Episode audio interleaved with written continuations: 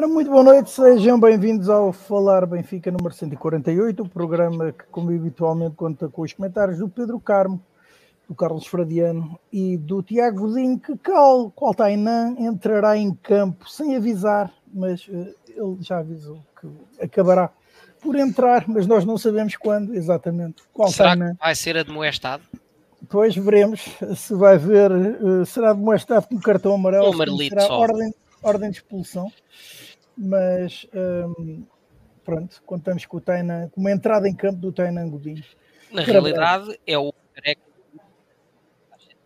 Exatamente, é, já está, na realidade é careca como outro. E portanto, um, já viram que Tainan vai ser um dos protagonistas deste Falar Benfica, será quando fizermos o rescaldo das modalidades antes Porém, temos como habitualmente o rescaldo sim, mas da última partida que o Benfica disputou. No caso, a vitória por 2-0 sobre o Boa Vista, golos de Angel Di Maria e Marcos Leonardo.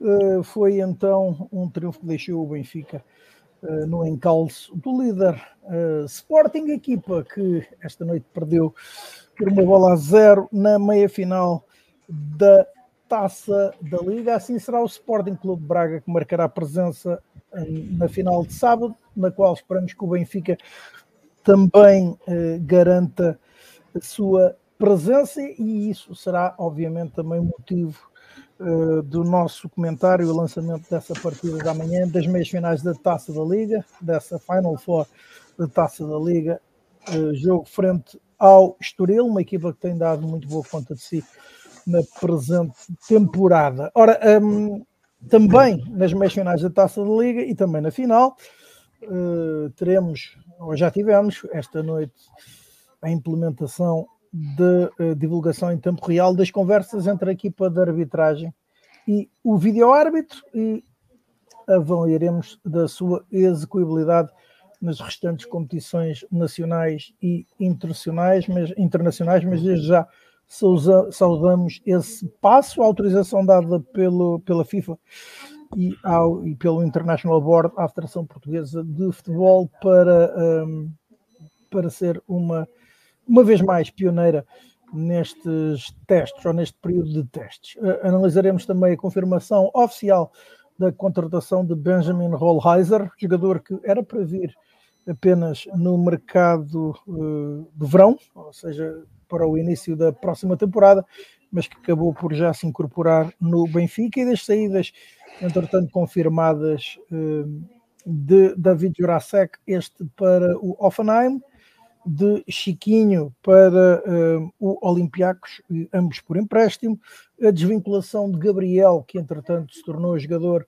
do Fluminense, e também um, Lucas Veríssimo, que eh, passou a ser jogador do Aldo Ail. Ele estava emprestado ao Corinthians, ou supostamente o Corinthians ia comprá-lo ao Benfica, mas a verdade é que até o momento não havia pago, e então o jogador foi contratado, sim, ou pago pelo Aldo Ail, pagou 9 milhões de euros pelos seus serviços ao Sport Lisboa e Benfica, e depois, para o fim, teremos então o rescaldo do momento das modalidades, a começar, eventualmente até poderá ser o único tema que esse dessa final da taça da Liga de Futsal Masculino.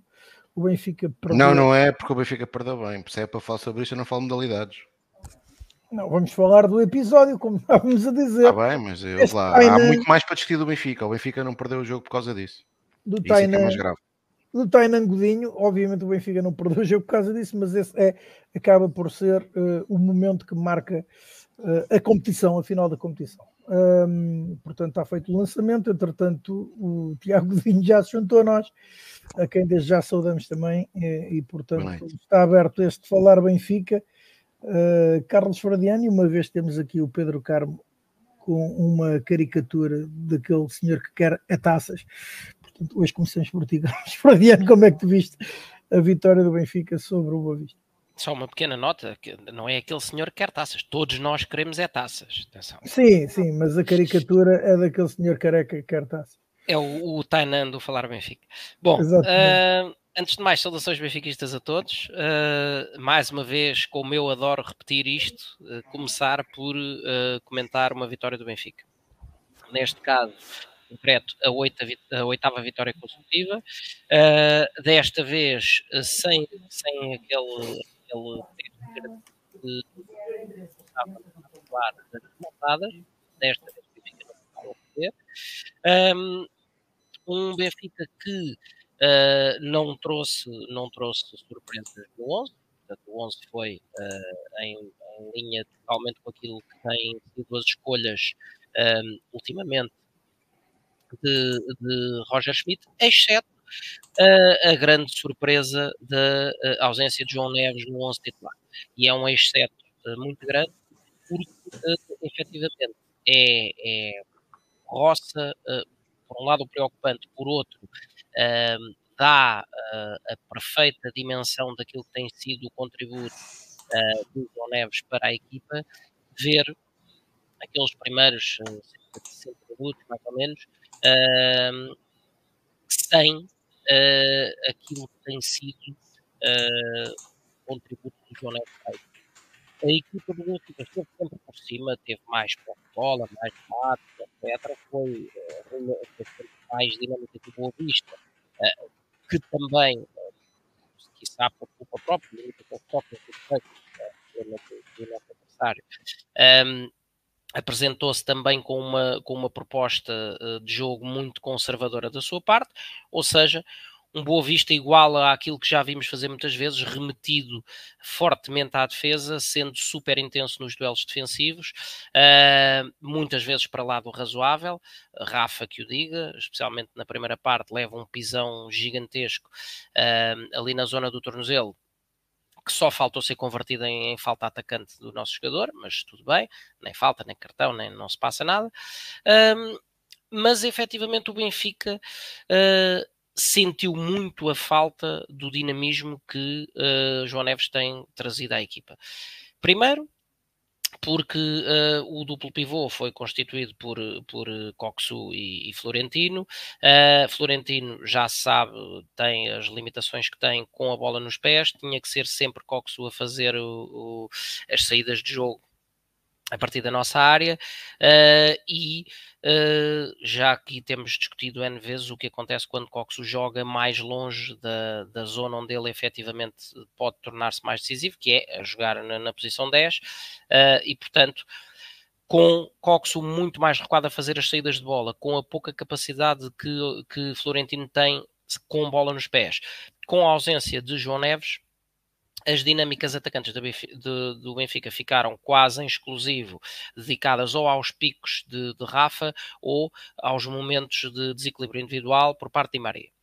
Uh, sucede que, como eu tantas vezes já disse, este Benfica mais recentemente tem-se sentido cada vez mais e mais confortável a jogar em contextos de transição um, com Boa Vista recuado, eh, com duas linhas muito marcadas, uh, mas muito recuadas para perto da sua baliza, não havia espaços para uh, as ditas transições que Rafa tanto gosta de aproveitar.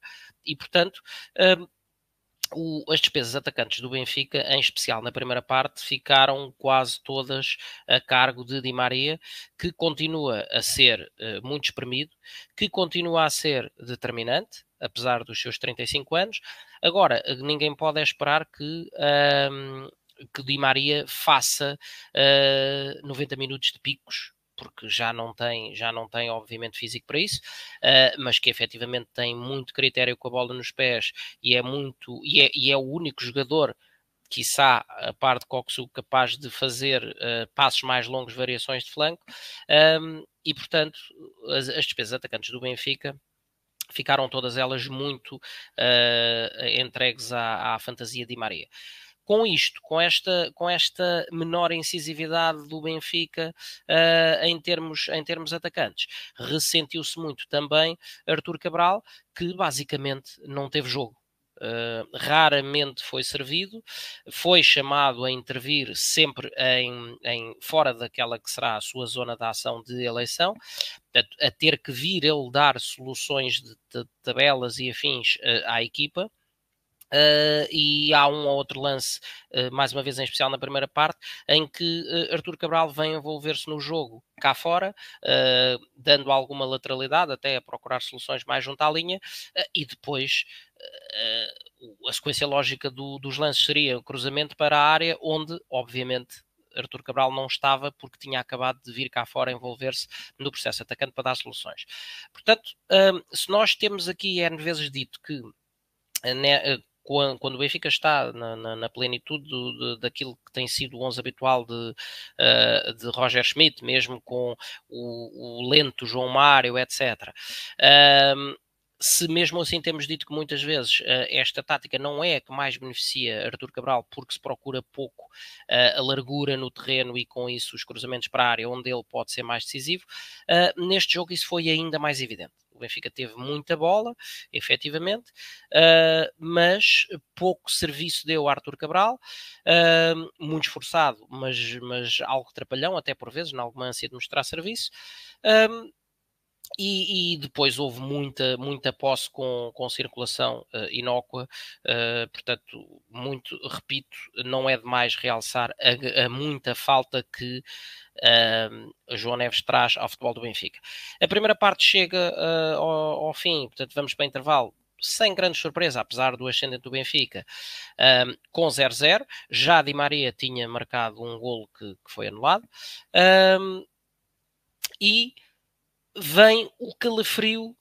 Eu falei que não tivemos desta vez uma remontada, mas, mas poderíamos ter tido. Uh, o calafrio aos 55 minutos, salvo erro, mais coisa menos coisa, quando num raro contra-ataque uh, bem gizado pelos homens do, do Boa Vista, criaram aquele que foi o único remate considerado perigoso uh, pelo, pelo trabalho da, da estatística. que o, deu, ao, deu ao Boa Vista 11, 5 eh, remates, mas apenas um perigoso, já agora contra 23 remates do Benfica, dos quais apenas 10 foram considerados perigosos, mas nesse lance, mais uma vez, Trubin, o homem que, que continua a teimar em mostrar a todos ser guarda-redes de equipa grande, com o avançado pela frente, faz uma mancha soberba um, e faz uma defesa que, que, se revelaria incompleta, porque uh, a bola ressalta ainda na direção da baliza, um, mas à qual já sem grande calafrio, porque a bola dirigia-se muito lentinha. Morato, ainda há uns bons dois metros da linha, creio eu, foi uh, impedir aquilo que poderia ter sido o golo inaugural do Boa Vista. Com isto, um, talvez com o susto o Benfica uh, espevitou-se um bocadinho, uh, começou a mexer-se mais. Uh, também pouco tempo depois, uh, já admoestado por um cartão amarelo, Roger Schmidt decide tirar Florentino, na minha ótica bem, e entra Tomás Araújo para a lateral direita, passando Orsens para o meio. Uh, Orsens que, passando para aquele que é, em teoria, o seu terreno de eleição, Uh, demonstrou, na minha ótica, naqueles primeiros 10 minutos vá, em que esteve naquela posição, isto, esta troca deu-se aos, aos 69 minutos, um, já a falta de rotinas do lugar. Portanto, sentiu-se na, na, dupla, naquele momento improvisada com Coxu, sentiu-se ali um bocado um peixe fora d'água. Um, perdeu rotinas de, daquele lugar, volto a dizer, embora o lugar de eleição dele tenha sido de interior esquerdo, aqui entrou para fazer dupla com um, uh, movimentou-se para a zona central do terreno para fazer dupla com Coxo e foi uh, um pouco um corpo estranho. Só que neste momento desta troca de, de Florentino Portomás Araújo, deu-se também a troca do já desgastado e pouco inspirado Artur Cabral por Marcos Leonardo. Uh, e uh, o Benfica começou a ter um pouco mais de soluções uh, na, na, linha de ataque, porque Marcos Leonardo demonstrou uma faceta no pouco tempo que, que, leva, que leva de minutos jogados, uh, interessante, que é a faceta de ser um jogador capaz de circular por diversas zonas do terreno, apareceu à esquerda, apareceu à direita, apareceu ao centro a tabular, não só, uh, portanto, não lhe está reservado só exclusivamente o papel de finalizador. Uh, e, portanto, uh, o Benfica passou a ter mais soluções. Uh, já não houve mais nenhum lance de perigo uh, por parte do Boa Vista a partir dali, portanto, sensivelmente vá dos 70 minutos. O Benfica intensificou a sua produção e, pouco tempo depois do tal susto, aos 60 minutos, faz o gol inaugural por Di Maria, num daqueles lances extremamente ingratos para, para os guarda-redes um centro, uh, um, o chamado centro remate, a bola vai cheia de efeito, faz uma curva incrível. o, o guarda-redes fica até à última hora Primeiro, não sei se é, se é um dos avançados, que na altura ainda era Arthur Cabral, um segundo homem que se aproxima da bola, que é João Mário, ninguém toca na bola, uh, e faz-se o gol inaugural uh, sem que fosse uma jogada das de maior intencionalidade, mas um prémio já merecido para aquilo que era uh, a superioridade que o Benfica demonstrava uh, em jogo em todos, os, em todos os aspectos do mesmo. E, portanto, esse, esse, esse gol de Di Maria também ajudou a esse tal forcing acrescido do Benfica para a parte final. Um, e depois, em mais um lance, uh, numa, numa desmarcação do, do incansável Di Maria, uh, já na cara do guarda-redes, naquilo que me pareceu em campo ter sido uma tentativa clara de Di Maria de bizar, mas que depois, ao ver as repetições na televisão, talvez tenha mesmo a intenção de dar para o lado.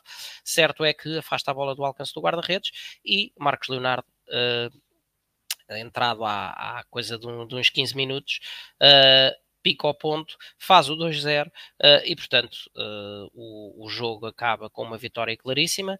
João Neves, que entrou aos 90, uh, eh, teve ainda o condão de abanar um bocadinho o jogo, aos 90 não, aos 85, perdão, uh, teve o condão ainda de abanar o jogo uh, e, e, quando eu dizia, eu falei muito em João Neves na parte inicial porque acho... Levar uma grande porrada. Também, se quiser perceber o que é que João Neves traz ao Benfica neste momento, eu aconselho o seguinte, aos 85 minutos, como eu disse, foi a substituição. Coxo saiu e deu lugar a João Neves.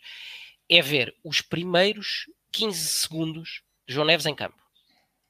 Entra com uma atitude incrível, de cabeça no ar, a dar uma ou outra indicação com, com, com, com, gestos de braço aos colegas, vai disputar uma bola, ganha um ressalto, um, vira-se imediatamente para a frente, progride no terreno, passa por um jogador, leva logo, sofre logo uma falta e poucos segundos depois está de pé, pronto para uh, continuar a, a, tentar dar seguimento atacante à jogada. Portanto, epá, uma energia absolutamente contagiante, uma atitude uh, incomparável, está a anos-luz, mas a anos-luz de qualquer outro jogador do Benfica naquilo que é a intensidade que põe no jogo.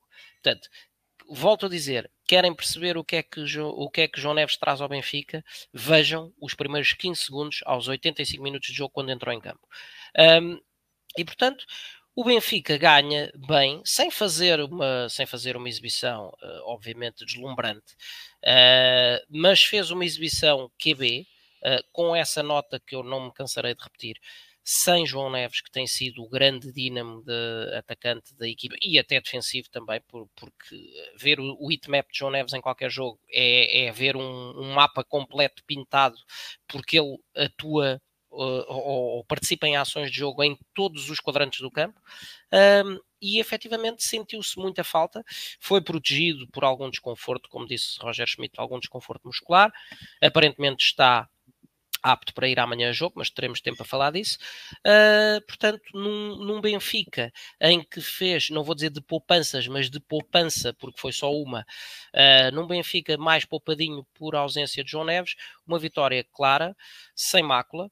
Fica, fica um, um para a história do jogo, um critério absolutamente inacreditável do árbitro a gerir não, o, o, as faltas, nomeadamente as faltas a meio campo e a exibição de cartões, não foi surpresa nenhuma que uh, o primeiro cartão amarelo do jogo fosse para o Otamendi, é? tendo em conta uh, a quantidade, nós sabemos o que é o futebol do Boa Vista, tendo em conta a quantidade de faltas feitas pelos homens do Boa Vista, o tal lance sobre o calcanhar ou o tornozelo de Rafa, sem grande surpresa, o primeiro cartão amarelo uh, do jogo é para o Otamendi, uh, e portanto, não, não vou dizer que, que, foi com isso que se influenciou o resultado, mas obviamente foi para mim a pior equipa em campo.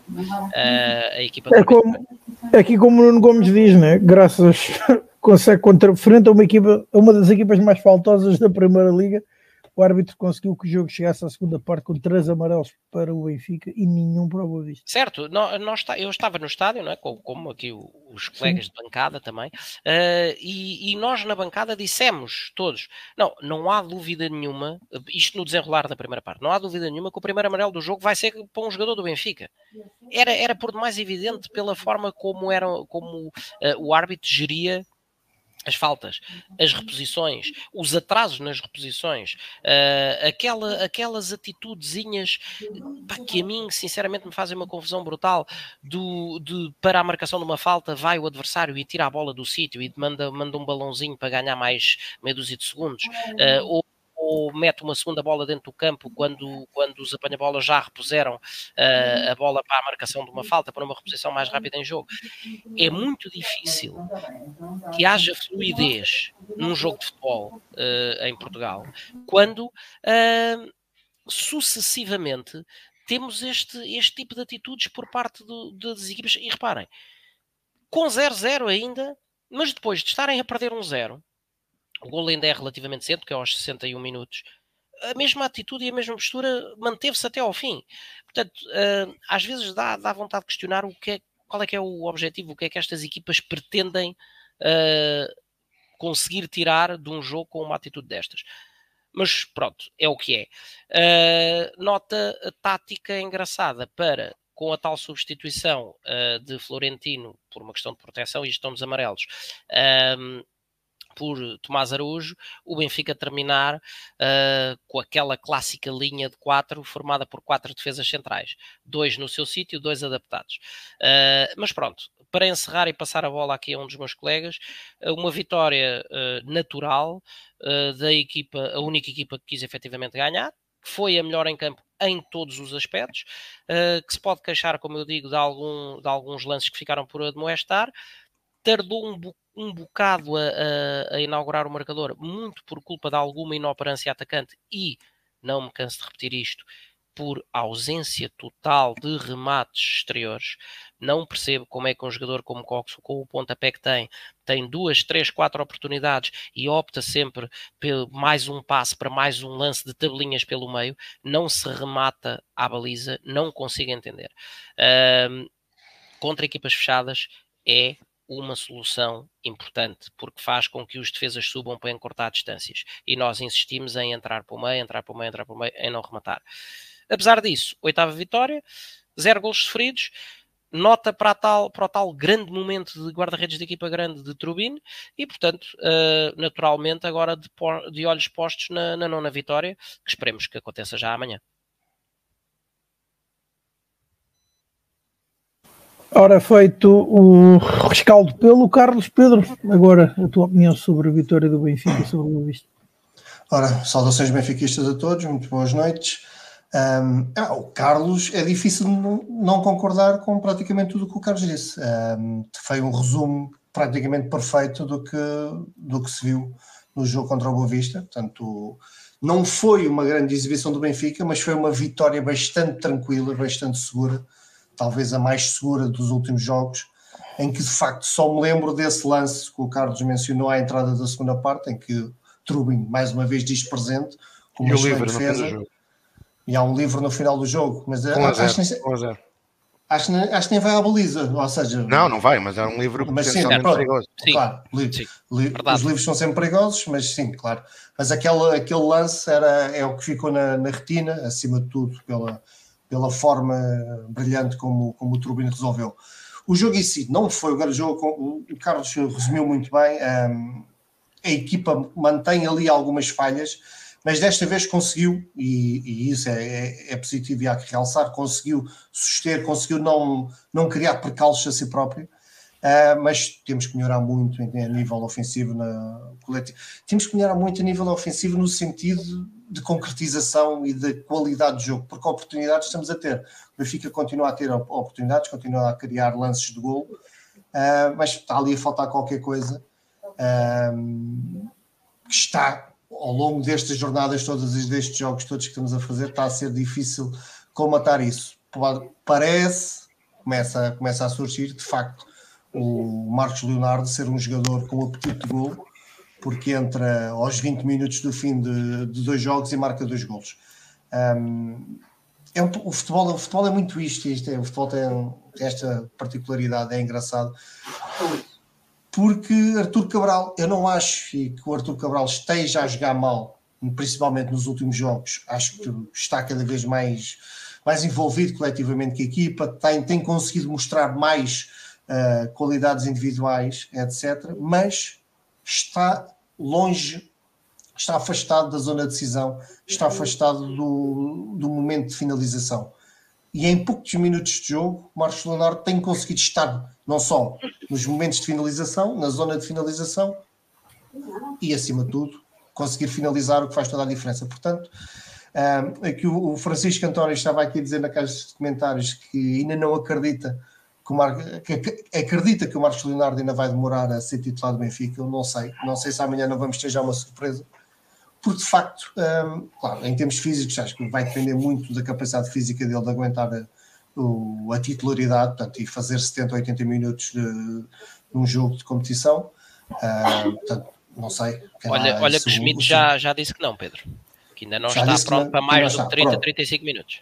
Ok, pronto. Então acho que essa situação está, está, está respondida. Porque de resto, acho que nota-se muito bem que, que Roger Schmidt gosta do jogador e está à espera que o jogador esteja operacional fisicamente, como acima de tudo, ele está a entregar uh, ao jogo algo que o Benfica não tinha, algo que tu escreveste, que descreveste muito bem, dá aquela amplitude de jogo de, de aparecer em várias zonas do terreno que o, o Arthur Cabral não está a conseguir fazer. Infelizmente para nós, acho que o Arthur tem outras qualidades que não a está a conseguir demonstrar, e o Carlos aqui menciona, menciona várias vezes isso, nós também já mencionamos muitas vezes que é a ausência de remate exterior. Uh, o Carlos falou do Coxo, mas posso falar também do, do Arthur Cabral, porque se há coisa que o Arthur evidenciou nos highlights de, quando foi contratado pelo, pelo, que surgiram quando foi contratado pelo Benfica, era que ele tinha um bom remate e tinha remate exterior e marcou belos golos dessa forma. E tem-se visto muito pouco uh, essa arma que ele tem no, no jogo do Benfica. Portanto, o jogo coletivo não o ajuda e ele não está a conseguir individualmente dar, um, dar mais do que aquilo que tem dado até agora, que acho que acho que é pacífico, já neste momento nós conseguimos dizer que ele não é tão mau como, como pareceu há uns tempos mas de facto continua a ser a demorar em deixar a marca, enquanto que o Marcos Leonardo em 40 minutos de jogo oficial já deixou a marca eh, não só pelos gols, mas como pela forma de jogo que vai dar vai acrescentar à equipa.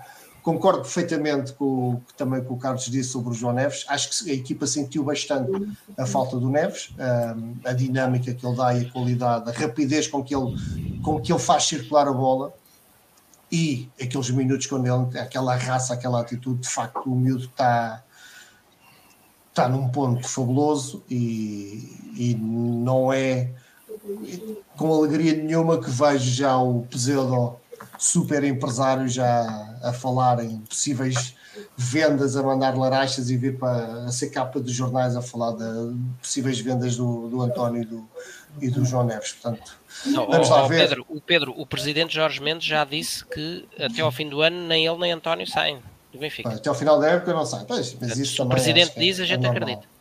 No final da época o presidente decide, não é? Ele depois disse no final da época o presidente decide. Ora, aí está. Portanto, eu pronto, eu tenho aqui uma opinião muito, muito pessoal sobre a questão, já podemos lançar para debate. Eu acho que uh,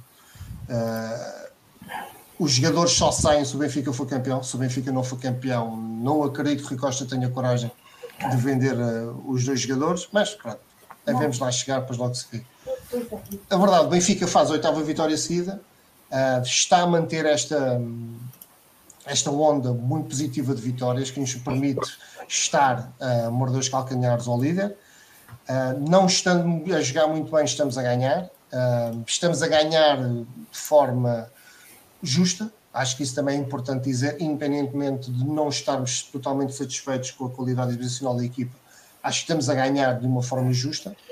Portanto, dá a, calenta e o facto de estarmos apenas a um ponto, portanto, perfeitamente envolvidos na luta pelo título, dá-nos a esperança, uh, umas vezes mais forte, outras vezes mais fraca, mas dá-nos a esperança de que a equipa melhor.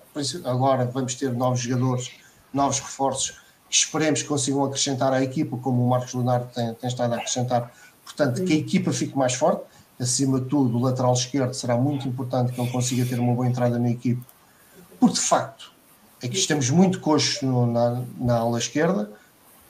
Morato é muito combativo, é muito prestável, defensivamente é forte, mas ofensivamente é de facto uma, uma pecha que ele tem, e não, não se pode pedir, já aqui dissemos várias vezes, não se pode pedir que ele faça coisas que não sabe fazer, que não tem, não tem a capacidade para fazer, o jogo dele é, é completamente é outro, completamente diferente. João Mário também é um jogador que não acrescenta nada à equipa naquele momento, portanto, temos ali claramente uma, uma ala esquerda coxa e esperemos que, acho que no meio disto, com esta, esta uh, ideia de que o Marcos Leonardo parece, estar, parece uma boa contratação e que está com rendimento, esperemos nós também que o, o miúdo espanhol seja também de facto um, um acrescente de qualidade porque a equipa precisa muito. Tirando isso, um, com, também para dizer que uh, fiquei surpreso de, do Fred ter ido para o meio, não estava à espera que fosse essa opção do, do Roger quando meteu o Paz.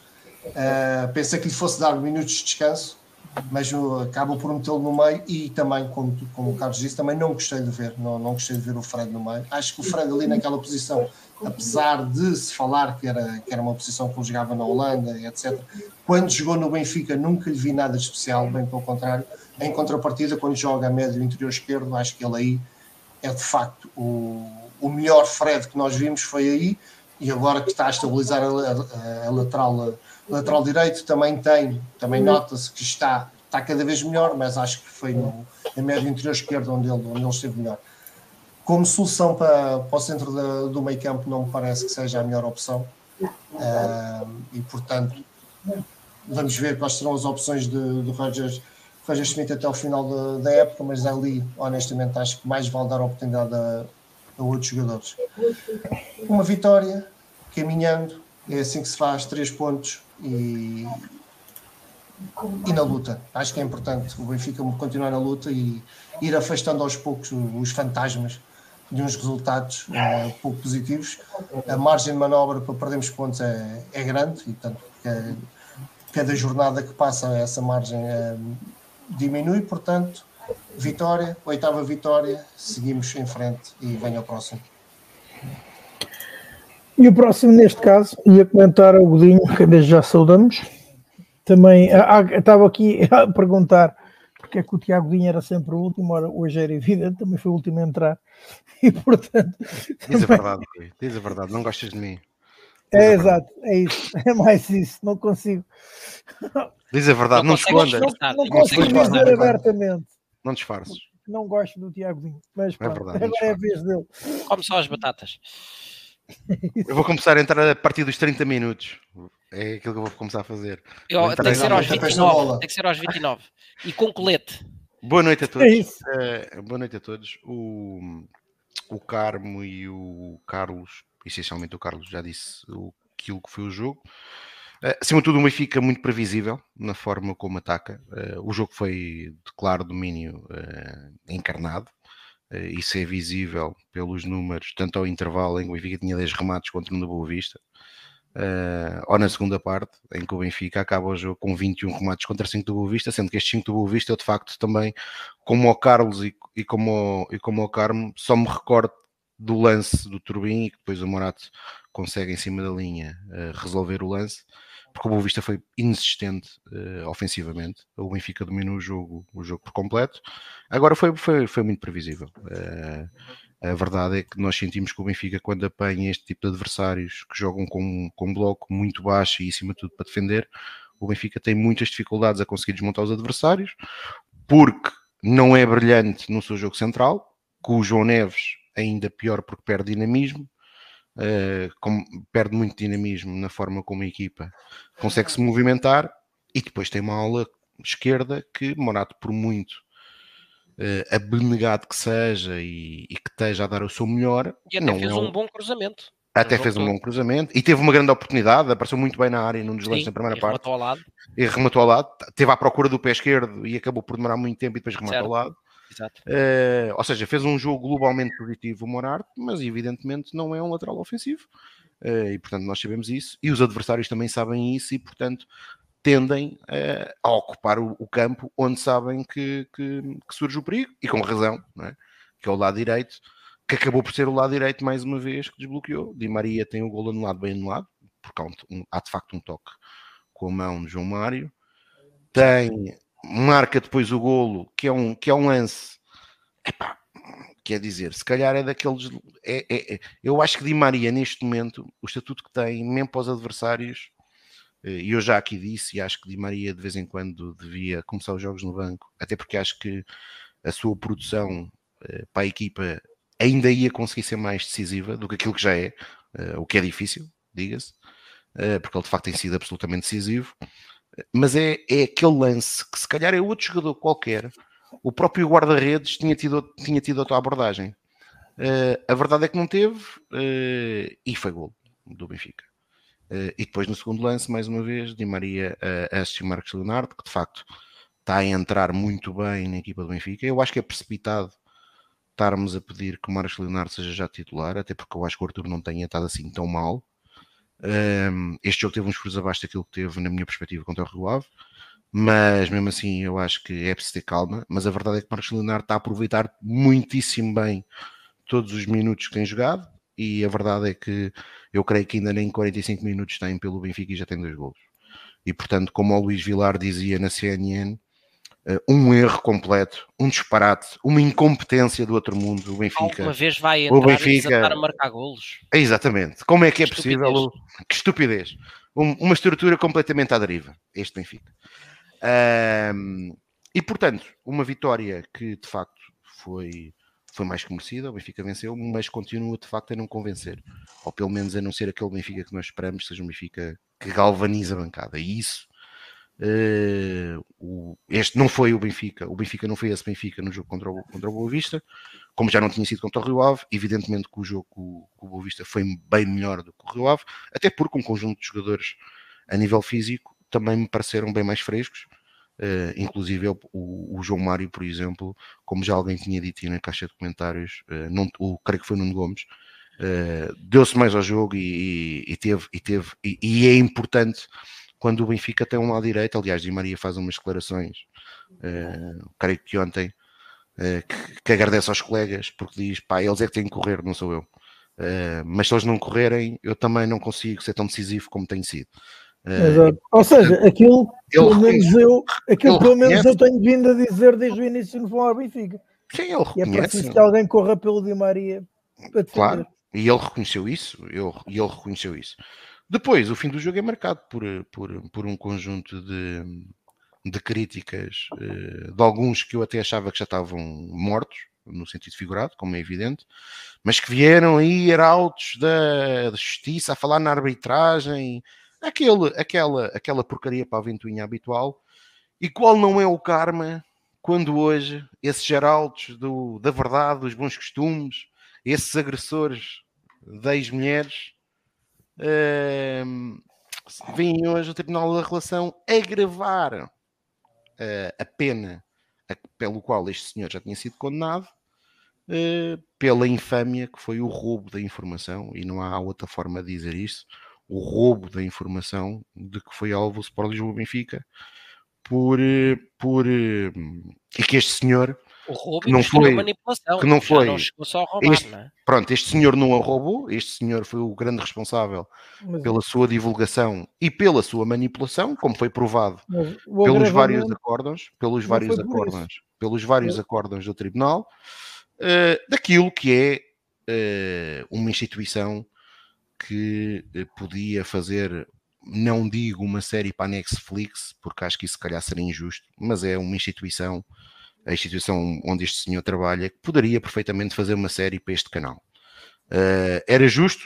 Uh, são, são 40 anos disto. Só para quem depois uh, nos vir em podcast, neste momento estamos a ser obstruídos por uma imagem do Fox Crime. São, em azul, azul e branco. Em azul, azul e branco. Azul. Coincidência, coincidência, coincidência. Foi, foi, coincidência. Era o que havia. Era o que havia, exatamente. Portanto, uh, são 40 anos disto uh, e, portanto, nós sabemos que se não fosse fácil não era para nós, mas às vezes. Mas não precisa uh, ser tão difícil, não é? É, não precisa ser tão difícil. E a arbitragem, e a arbitragem, e a arbitragem de, de, de sábado. Eu, eu, eu sou um tipo que eu acredito pouco em coincidências. Porque o árbitro que eh, não conseguiu ver aquele, aquele, aquele pisão do Rafa, sobre o Rafa, eh, aliás, hoje, hoje num jogo da Taça da Liga, eh, vi um lance que já expulsou por acaso, no ano passado contra o Braga, um jogador do Benfica, que foi Bá, e este ano um lance que nem para mim não tem a gravidade que teve o lance de hoje, uh, que Peter Musa foi expulso no estádio do Bessa, por acaso na primeira derrota, na primeira e única derrota do Benfica no campeonato. Uh, e hoje vi mais um lance desses a passar em Colmo. e este senhor que foi o árbitro do jogo do passado, da passada sexta-feira, foi o mesmo senhor que permitiu que o Estáquio, em Vila do Conde, que eu até acredito que sem intenção, mas sem intenção atingiu com pontapé um adversário e, portanto, só haveria uma, uma decisão a tomar, que era expulsar o Eustáquio.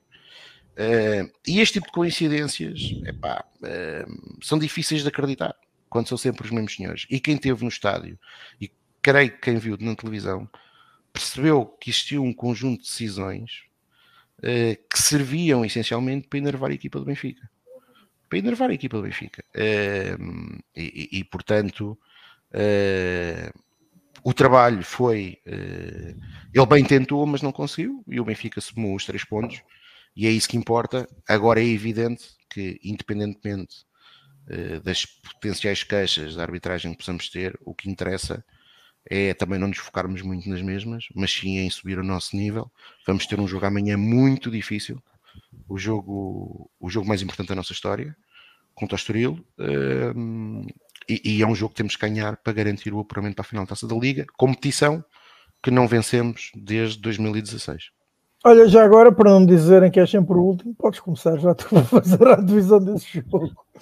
Ah, já agora mandar aí um abraço ao, ao, grande, ao grande Zé Rosário, que está a fechar a contratação de, do Dr. Miguel Vasconcelos para 2025. Uh, eh, portanto, Zé, fecha bem isso. O homem, o homem que não fuja tem que regressar. A sério, uh... volta, volta, estás perdoado. Uh, o... Sobre o jogo da manhã, eu acho que vai ser um jogo muito difícil. Vamos apanhar, uh, vamos apanhar uh, um Estoril que evidentemente está a passar uma má fase. Eu acho que faz que se abra, já agora, só que um, uma parte, acho que faz, faz que se abra é um treinador que é estranho. E eu vou explicar porque é que eu estou a dizer isto, que é um treinador estranho. É um treinador que eu gosto da forma como as, as equipas dele jogam, já nos aleijou várias vezes. Já nos aleijou várias vezes. Uh, este ano, diga-se passagem, uh, conseguiu inclusive ir ganhar ao Dragão, o que, o que não é para todos, uh, sejamos sinceros, não é? Até por tudo o que envolve jogar no Dragão. Como todos nós sabemos, jogos com 20 minutos de compensação, jogos com o pé quase a partir a perna ao adversário e o jogo siga, siga para bingo, que não se passa nada. E, e o Estoril conseguiu lá ir vencer, mas a verdade é que a equipa do Estoril caiu a pique no campeonato nos últimos, nos últimos jogos. Teve essa particularidade que ainda ninguém percebeu no jogo da Taça de Portugal contra o Futebol Clube do Porto, em que foram poupados não sei quantos, não sei quantos jogadores. Uh, mas acho que amanhã, obviamente, o Estoril uh, irá ser um adversário. Um acho que foram oito titulares. Irá ser um osso de roer. Eu recordo-me, e creio que era já Vasco Seara, o Seabra, o treinador, o jogo na Moreira, para mim, é das piores exibições do Benfica, né? um jogo em que o Benfica venceu, mas venceu com muita felicidade. Marcou o gol perto do fim, e se não me falha a memória. Dia do António Silva. E se não falha a memória, levamos com uma bola oposta. E no fim, o António que marcou o golo saca uma bola em cima da linha. Sim, foi um jogo muito taca. complicado. Foi um Cabeça, jogo muito, um muito, muito complicado. E portanto, eu espero isso. Espero que que, que, vai, que espera um jogo difícil. Espera um jogo muito difícil, mas também por outro lado, eu gostava que amanhã o Roger pudesse introduzir duas ou três equipas, uh, duas ou três equipas, duas ou três alterações, duas ou três alterações, duas ou três alterações no 11, porque uh, obviamente que, e isto não é desvalorizar o Estoril, é perceber uma coisa, o Benfica terá que descansar os jogadores, porque esperamos nós, sábado vai haver outro jogo Uh, e isto não significa poupar, fazer grandes poupanças, mas eu acho que amanhã dois ou três jogadores uh, eu gostava que fossem poupados, eu gostava muito. Eu, eu acho que a defesa vai ser a mesma, acho que o guarda-redes, como tem sido habitual, Turbin vai ser o mesmo, mas eu, por exemplo, eu gostava muito de podermos ter amanhã um meio campo com Florentino, Neves, Coxo, uh, Tiago Oveia e, e Rafa e Arturo na frente. Mas não vai acontecer isto. O que vai acontecer é aquilo que todos sabemos, é vão jogar os mesmos 11 sempre, porque Roger, Roger é aquela, é aquela bitola uh, e eu gosto dele, mas é, aliás, sobre os reforços, nós já vamos falar um pouco mais à frente. Uh, eu tenho sérias dúvidas que, tirando o Marcos Leonardo, os outros vão jogar muito. Ah, e o lateral esquerdo, porque acho que de facto aí acho que o Roger percebe que a equipa precisa ofensivamente de mais qualquer coisa e portanto acredito que o, que o Carreras acabe por, acabe por, por jogar. Um, e portanto, o, acho que o Benfica, um, mas acho que Roger é isto. E como o João Santos está a dizer, e bem, eh, eu por acaso estava-me aqui a falhar. Aconteça o que acontecer amanhã, se não houver no fim de semana a taça da Liga, há jogo na Reboleira. Eh, na é, segunda-feira.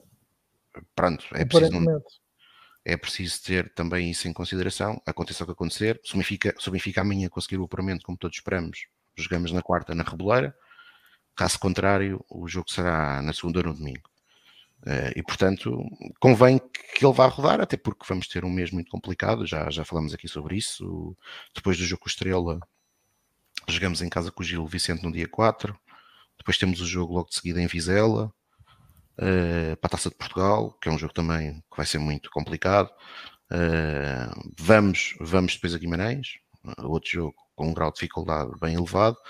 Uh, vamos ter as eliminatórias da Liga Europa, portanto, no próximo mês vamos jogar, se tudo correr bem, mais 10 jogos. E portanto. Não vai ser muito diferente deste. Sim, vai, vai, ser, na, vai ser na sequência disto. Vai ser na sequência disto. Aliás, isto, isto leva a, outro, a, outro, a outra coisa que, já, que eu já falei aqui, que é eu acho inacreditável como é que a Liga conseguiu isto é assim desde 2019, se não me falha a memória. Desde 2019, não, desde 2016. Agora até 2017. 2017, sim.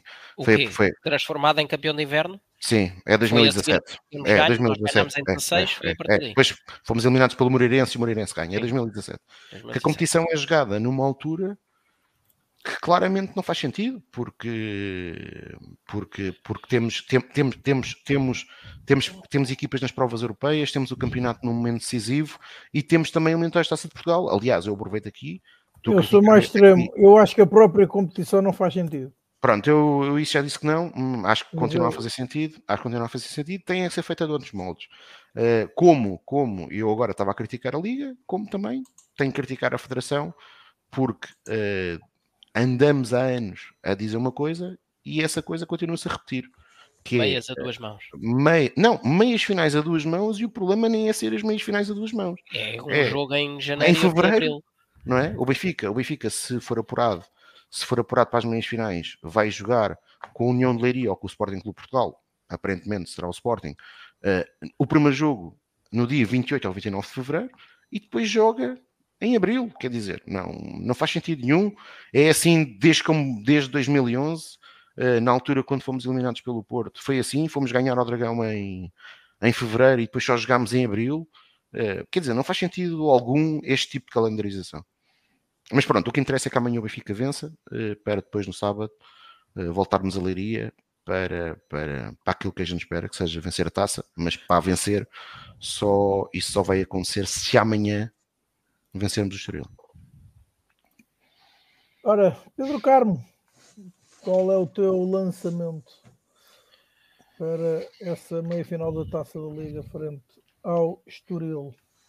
É lateral. Ah, an antes de mais, é antes de, antes de, de, avançar diretamente para o jogo, acho que temos que, que dar os parabéns aos adeptos do Braga que tiveram a coragem de abdicar da, de ida às meias finais em protesto que a possibilidade desta ideia mirabolante de, de se levar a taça da Liga ou a, Final Four ou lá o que é para, para as Arábias, uh, a semelhança do que já tem acontecido noutros campeonatos e que tivemos a oportunidade de ver este, nesta semana que foi o Nápoles e o Inter foram jogar. Desculpa lá, oh, Carmo, desculpa lá, mas não percebi. Os Epos do Braga não foram ao, ao, sim, ao sim, eles fizeram um boicote à taça da Liga, eles tentaram sim, fazer boicote à taça da Liga. Estava lá por causa que são contra, são contra a ideia de levar a taça da Liga para. Foi por causa disso? Ou foi por causa dos bilhetes? Não, eles emitiram um comunicado disto. Pá, se há okay. outras razões, não sei. Okay. Uh, até no, num grupo onde nós estamos, puseram lá o comunicado. Ok, ok. Não vi, não vi. Do, não vi. Obrigado. Dos gajos, dos gajos do Braga. Pá, acho que isso, de facto, era algo que devia unir todos os adeptos do, do futebol. Porque, pá, é uma ideia que não faz sentido nenhum. Acho que, pá, eu, como benfiquista, ir ver uma competição nacional ser disputada na, nas Arábias, acho que, pá, não, não tem lógica nenhuma.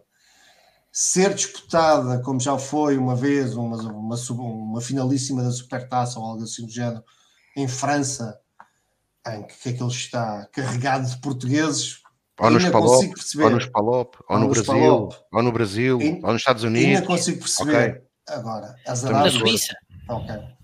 Sim, na Suíça, mas quer dizer, Uh, epá, isto não é propriamente uma inovação, não é? Ou seja, nós não estamos a inventar não a roda. É, não é, o Zé, o Zé Rosário está tá, tá, tá, tá, tá na Arábia agora a ver. Ele viu, olha, o Zé pode perfeitamente confirmar que imagina o ambiente que deve ter sido uma, o, aquela, um jogo entre o Nápoles e o Inter nas Arábias. Quer dizer, o fervor latino. Itália, o fervor deve ter sido uma loucura naquelas bancadas, não é? Portanto, enfim. Uh, ideias mirabolantes que quem manda no futebol tem, que vêm cifrões à frente de tudo o resto e cada vez mais é, o adepto Gomes, e a paixão. O Nuno, é... o, Nuno, o Nuno Gomes está aqui a pôr, está, está a pôr aqui um. Eu, é, eu, eu, eu, eu, gostava, não, mas eu, eu gostava de dar um enfoque nisto, porque acho que isto é importante dar um enfoque neste tipo de coisas. Uh, há, há, há, quem faça muito isso, principalmente o, os adeptos alemães e os adeptos do Bayern nesse aspecto são, são, são quase são fabulosos, é um clube de facto do outro mundo, o Bayern, uh, tanto como clube como adeptos. Uh, que, que, é isto, não é? Porque andamos, andamos sempre a subir para o lado e o futebol adora isto, adora a subir para o lado. Durante anos o futebol europeu andou a subir para o lado para os, para os oligarcas russos. Andou-se toda a gente a subir para o lado, era tudo bonito. Agora andamos a subir para o lado para os multimilionários da Arábia, para os sheiks da Arábia. Uh, e portanto, ignoramos tudo aquilo que são valores, a, a, maior deles daquilo que são os a, nossa principal herança enquanto sociedade, que são os nossos valores civilizacionais, que nós, obviamente, não temos direito de os impor a ninguém. Se os árabes, uh, se, quem vive na Arábia aceita viver daquela forma, é é com eles. Se não têm força, se calhar, para se rebeliar, eu tenho pena, lamento profundamente, mas a verdade é que nós é que não podemos pactuar com isto. Eu, eu, eu, por exemplo, eu sei bem que é hum, o que vale, e portanto também aqui agora tem que ser um bocadinho consequente. Sei bem que o, que o, Benfica é patrocinado por uma.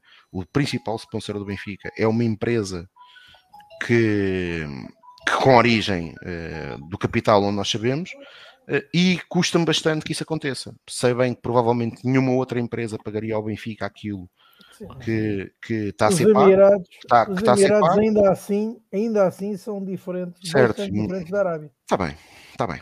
Uh, não, não. Voltando ao raciocínio. Uh, percebo que o Benfica dificilmente conseguiria ter aqueles valores, mas honestamente não é algo que eu, que eu, que eu, que eu, que eu morra de satisfação. Uh, bem pelo contrário. Acho que, aliás, Rui Costa uh, na semana passada deu umas declarações que merecem ser lidas. Uh, uma para a Liga, uma delas falou sobre o, sponsor e disse uma coisa sobre o, o naming do estádio que eu concordo em absoluto. eu não sou nada contra que o Benfica cedo ao naming. Para mim será sempre estádio da luz, independentemente do que for. Mas agora, como é evidente, é também preciso não olhar só para a vertente financeira, mas também para o nome de quem, ou seja, para a marca que se vai associar claro, ao Benfica. Claro. Que se vai associar ao Benfica. Porque, caso contrário, quer dizer, qualquer dia hum, depois nós não nos podemos admirar quando, quando, quando, quando, quando as coisas acontecem. Uh, e o futebol é muito importante, sem sombra de dúvida. Na minha vida, o Benfica, principalmente no meu futebol, mas o Benfica é de facto uh, algo que, que é muito importante mesmo, mesmo muito importante, mas ao final do dia é o mais importante daquilo que não importa. Uh, porque uh, há muito mais coisas e há outros valores que esses sim nós nunca podemos renegar. Uh, e é isso que nós também temos que perceber se para ganhar vale tudo. E eu acho que não vale. E atenção, eu acho que o Benfica está longe de estar, estar neste patamar de outros clubes. Por exemplo, eu teria vergonha de ser adepto do Newcastle ou do, ou do Manchester City uh, ou do PSG. Uh, aliás, aquilo não é uma equipa do PSG, aquilo não é uma equipa de Paris, aquilo é uma equipa que o Emirado está a jogar num campo alugado em, em, em, em Paris. basicamente é isso. Uh, e portanto, acho que, que, que é importante todos nós, enquanto adeptos e enquanto e partilhando os mesmos valores civilizacionais, discordando e concordando, obviamente, e divergindo politicamente todos uns dos outros, mas partilhamos os mesmos valores civilizacionais, eh, pensar muito bem em que, que sociedade nós queremos eh, deixar para, aqueles, para as gerações que vêm à frente eh, e, de nós. E, e muito bem falado. Pegando nestas palavras que o, que o Tiago que o Tiago disse, mais uma vez, que acho que é totalmente de acordo. Um, voltando ao jogo, centrando na, na taça da Liga e na, no jogo da manhã, obviamente que é um jogo que é um jogo, vai ser um jogo difícil, obviamente o facto de estar o Braga na final, uh, acho que o próprio Estoril se calhar ganha algum ânimo que, que, que não teria uh, sendo o Sporting, porque teoricamente o Sporting será, seria uma equipa mais difícil do Estoril ganhar do que, do que o Braga, portanto e se calhar algumas destas poupanças que temos vindo a ver no, no Estoril uh, já estão focadas nesta tentativa de fazer história para eles na, nesta competição. Estão, têm lá um jogador que está num, num super momento de forma e é um dos jogadores mais badalados fora os, os quatro principais clubes na, nacionais, portanto é um jogo em que o Estoril vai dar tudo, vai aproveitar para dar as vistas e fazer história. E o Benfica é um clube que tem tudo a perder, uh, porque qualquer não vitória, qualquer não qualificação para a final será sempre péssimo.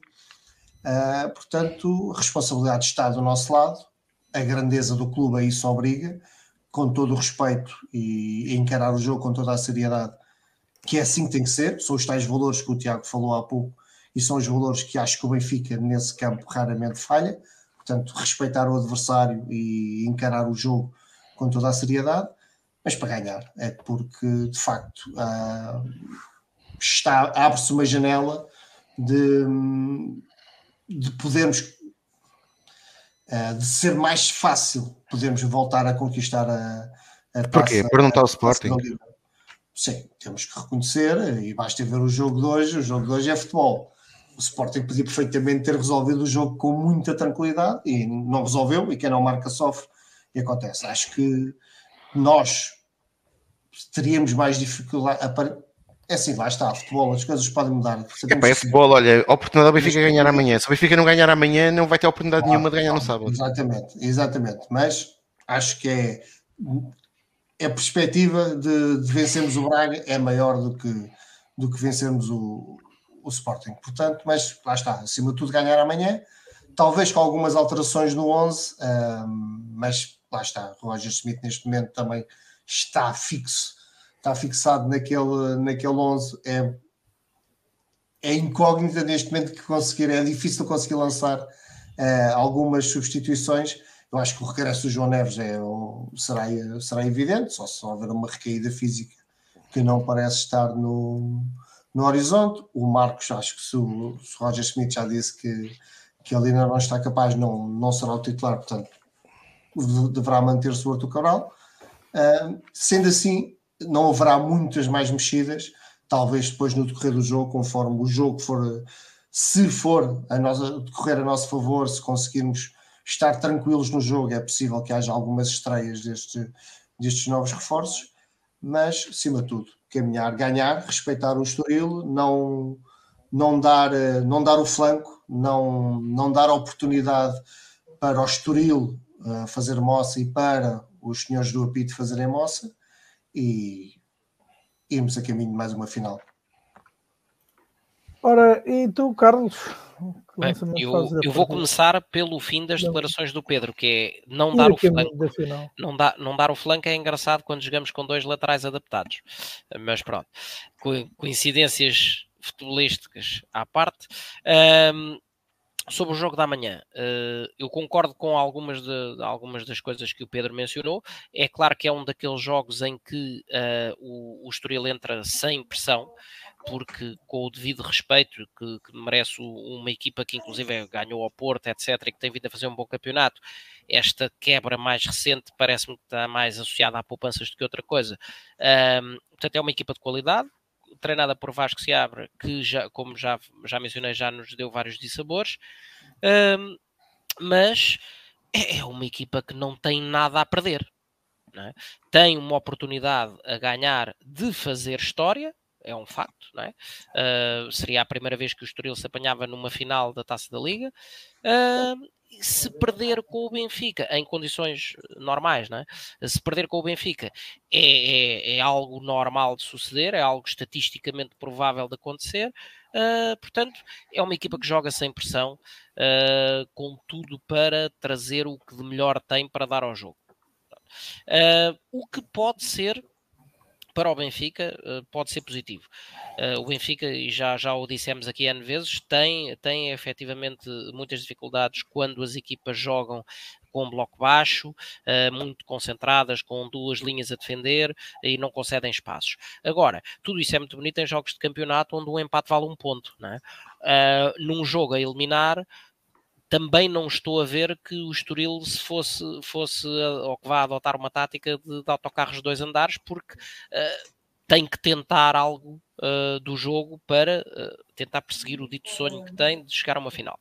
Um, do lado do Benfica está a totalidade da responsabilidade como é óbvio, o Benfica perante uh, um, um, dos raros contextos em que acabou por ter sorte com o desenrolar do, do emparelhamento dos grupos, na realidade quem nos estava destinado era o Porto, não é? mas uh, quis o destino que, que fosse o Estoril. Um, e portanto, desta vez o Benfica tem, na teoria, nota forte nisto, na teoria, uh, o caminho mais facilitado à final do que tinham quer Porto, quer Sporting, uh, quer Braga, quer Sporting, obviamente. Um, e portanto o Benfica tem a responsabilidade total uh, de ir para cima, de decidir o jogo e de carimbar o seu, a sua presença na final. Dito isto, sobre esta responsabilidade uh, e por toda a seriedade que, que Roger Schmidt põe sempre nestas coisas, uh, não acredito em rotações, uh, sinceramente. o Turbino está de pedra e cal, a defesa vai ser a mesma, com, a, com, uma, com a manutenção de Orsens adaptada à direita. E para Carreras é, para mim, demasiado cedo Uh, o jogador tem uma semana de trabalho com o Benfica, uh, vinha do, do, do, um cenário de pouca utilização e, portanto, precisa de, de ganhar tempo e espaço, uh, e inclusive é porque Carreras traz, e é, é, importante que isto, que isto uh, seja devidamente considerado, traz valências totalmente diferentes do que aquelas que são dadas por Morato. Morato é, uh, tem sido relativamente seguro a defender, mas uh, apesar de até ter feito o tal bom cruzamento contra o Boa Vista, não dá profundidade de atacante e não é um jogador associativo. Um, algumas das boas incursões de Morato pelo lado esquerdo e que tem feito esporadicamente resultam quase sempre ou de desmarcação ou até de lances individuais, porque é um jogador efetivamente muito pujante do ponto de vista físico, mas não é um jogador uh, que, que, permita soluções de combinação, soluções associativas, um pouco como fazia Grimaldi e um pouco como aparentemente se espera que Carreiras dê. Isto para dizer que é obviamente uma mudança necessária, que mais tarde ou mais cedo vai acontecer, mas que precisa de ser trabalhada, que não é uma coisa que, que não é trocar, chegar amanhã, tirar o Morato, meter o Carreiras e achar que a equipa desata a funcionar e a carburar pela, pela ala esquerda, como não tem feito, ou, ou sem, com uma eficiência diferente daquela que tem tido até aqui.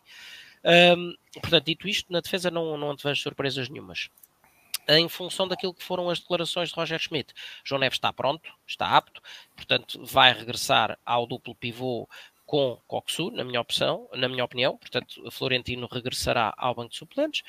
Di Maria é intocável, uh, João Mário para Roger Schmidt também o é, uh, e Rafa no apoio ao ponta de lança, que uh, na minha ótica vai voltar a ser Artur Cabral, porque um, Roger Schmidt foi muito claro ao indicar que Marcos Leonardo está num caminho ascendente, tem que ser muito bem gerida a integração e a, e a, e a sucessiva utilização do atacante brasileiro, um, não tendo ainda condições para mais do que meia hora 35 minutos, foi mesmo o timing eh, mencionado por Roger Schmidt, que inclusive disse, porque senão sabemos que é provável que venha a ter problemas físicos mais à frente se acelerarmos a, a integração e, portanto, uh, não acredito em alterações uh, ao 11.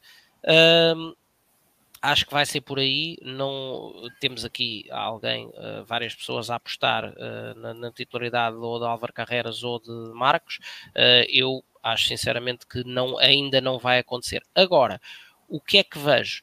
Vejo que, especialmente em relação a Tiago Gouveia, tem havido não, não agora efetivamente no jogo com o Boa Vista, mas tem havido uh, uma, uma utilização em crescendo do jogador, portanto, poderá uh, mais cedo do que tem sido habitual uh, substituir ou Di Maria ou João Mário, consoante o jogo assim o indique. A entrada de Marcos Leonardo, para mim, ali a partir dos 60 minutos, será mais ou menos uma inevitabilidade. Quanto ao resto, quanto às outras soluções, uh, tudo depende, de, obviamente, daquilo que o jogo for trazendo. Uh, mas não antevejo, não antevejo que nenhum deles entre já uh, no, 11, no 11 inicial. Acho que temos que ter pela frente mais umas duas ou três semaninhas uh, até, até que uma, uma, uma, dessas situações se verifique.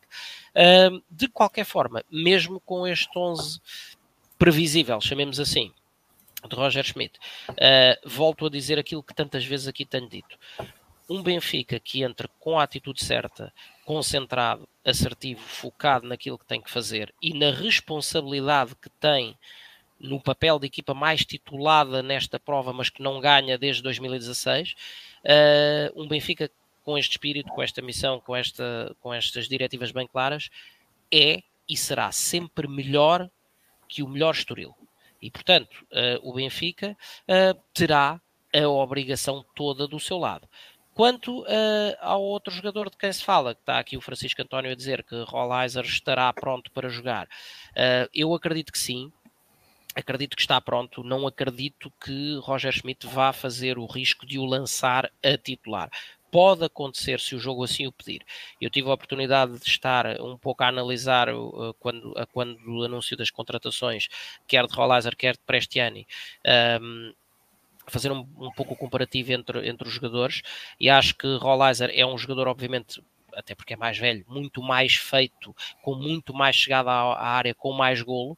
Uh, se em Prestiani vejo-lhe muitas características de transporte, com as devidas semelhanças e diferenças, mas com, com algumas das valências que uh, Enzo Fernandes, por exemplo, trazia à, à, equipa e até em tempos mais, mais idos o próprio Enzo Pérez, uh, com as devidas atenuantes pela idade tem, obviamente, é um, é um miúdo muito mais jovem, uh, mas é um jogador com muito transporte e muita saída de bola da área.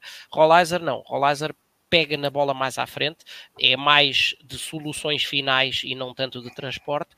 Um jogador com muita chegada à área, com remate, com remate de longe também, mas isso Coxu também o tinha e no Benfica eh, infelizmente não usa. Um, mas dado o contexto em que chega, uh, creio eu que nunca será escolha para o 11 inicial, amanhã, entenda-se, uh, portanto, para amanhã creio que não, uh, mas que pode ser uma solução muito viável se chegarmos, por exemplo, ali a, aos 60 minutos ou coisa parecida e o jogo estiver por desatar, uh, porque a qualidade tem, a chegada à área tem, uh, é um jogador com golo, é um jogador feito e, acima de tudo, para o adversário é uh, o efeito de surpresa, porque ninguém sabe como defender um Rollizer, como ninguém sabe como defender um Prestiane quando jogar, como ninguém sabe como é que se irá movimentar um Álvaro Carreras, etc. E, portanto, se for necessário introduzir novidade no jogo, um, é obviamente um dos candidatos a entrar na minha ótica, só no decorrer do jogo, não estou a ver condições para que, para que entre de início. Mas eu também, como, como ao Pedro Santos, também tenho muito bom feeling sobre o jogador. Uh, acho que, que é uma, uma excelente solução. Uh, e, esta, e, e, era um jogador, e já foi admitido por, pelo próprio Roger Schmidt, que estava alinhavado para o fim do ano. Esta, esta uh, antecipação que se fez e que, e que, que, se fez e que custou dinheiro ao Benfica um, é acima de tudo um sinal, não só de preparação, como é óbvio, para o futuro, mas de que o Benfica vê prontidão no jogador para, num prazo muito curto, ser uh, uma solução uh, imediata e uma mais-valia para a equipa. Portanto, acho que amanhã vamos tê-lo no banco, seguramente. Acho que pode, pode haver condições para entrar no decorrer do jogo. Uh, não o vejo como titular já amanhã. Uh, mas de qualquer forma, seja com este, seja com outros, uh, obviamente que o Benfica tem que encarar o jogo da manhã como uma oportunidade que não pode perder de uh, se atirar à conquista desta prova, onde sendo a equipa mais titulada, o título foge desde 2016. Agora uma pergunta para os três. vocês acham que isto é só. O Benfica não ganhar esta prova, apesar de desde 2016, é, é é só coincidência, é falta de preparação, falta de aposta nesta competição. Uh... Não, teve um conjunto de, de vicissitudes. Primeiro, quando perdemos em 2017, um, ehm, chegámos à Final Four amplamente favoritos e creio que aí, até porque estávamos num excelente momento, tínhamos 6 pontos de avanço no campeonato Uh, na altura até creio que já tínhamos empatado com o Boa Vista em casa, portanto tínhamos ficado com 4 pontos de avanço, mas havia, uh, havia até, uh, eu recordo-me bem dessa altura, então aqueles criticam muito o Rui Vitória, mas, mas pronto, isto, eu lembro-me de, nas redes sociais, o que dizia que as duas melhores equipas a jogar em Portugal, se, se, quem as quisesse ver, tinha que ir ver um treino do Benfica. Benfica B. Tal era o nível de basófia que existia no ar na altura. Uh, e o Benfica chega, chega à meia-final com o Moreirense e perde. Que, e pronto. Moreirense que ganhou, a sua única vitória e, na prova. Sim, o Moreirense que ganhou, aliás. Uh, lá está, esta história do, do Carmo, de ah e tal, se fosse com os outros era. O Moreirense também achou isso, o Braga também achou isso quando o Benfica foi eliminado pelo Moreirense e depois perdeu na final com o Moreirense. Portanto, não convém desvalorizar adversários, uh, porque na altura eu recordo-me, o Braga também achava que ia fazer a festa dia, uns dias depois e depois perdeu com o Moreirense. E o Moreirense ganhou, ganhou a competição. Em, em 2018 foi uma época, foi uma época claramente para esquecer do Benfica e portanto fomos eliminados logo na fase de grupos. Uh, em 2019 chegámos às meias finais e fomos eliminados pelo Futebol Clube do Porto num dos jogos com uma das arbitragens mais surreais que eu vi. Recordar que o Rafa marca um gol completamente limpo que foi anulado uh, e perdemos 3-2 nas meias finais com o Futebol Clube do Porto. Em 2020 tivemos uh, opções. Oh, oh, e... oh, Tiago, e tivemos um grande bocado a jogar com um a menos, não tivemos nessa? Creio que sim, creio que sim. Acho que é o Gabriel que vai para a rua, acho eu. Exato. É uh... Sim, depois de um amarelo faz uma falta parva e leva ao segundo.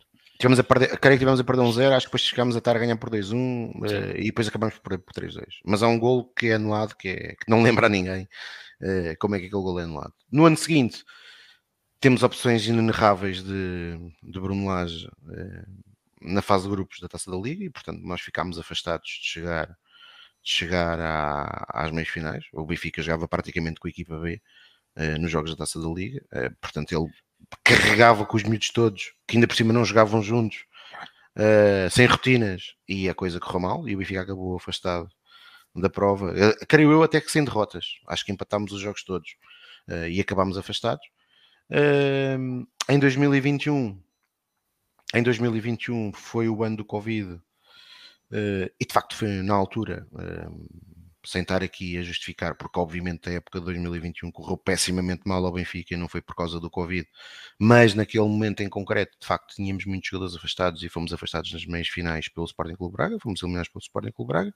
Em 2022 alcançámos a final.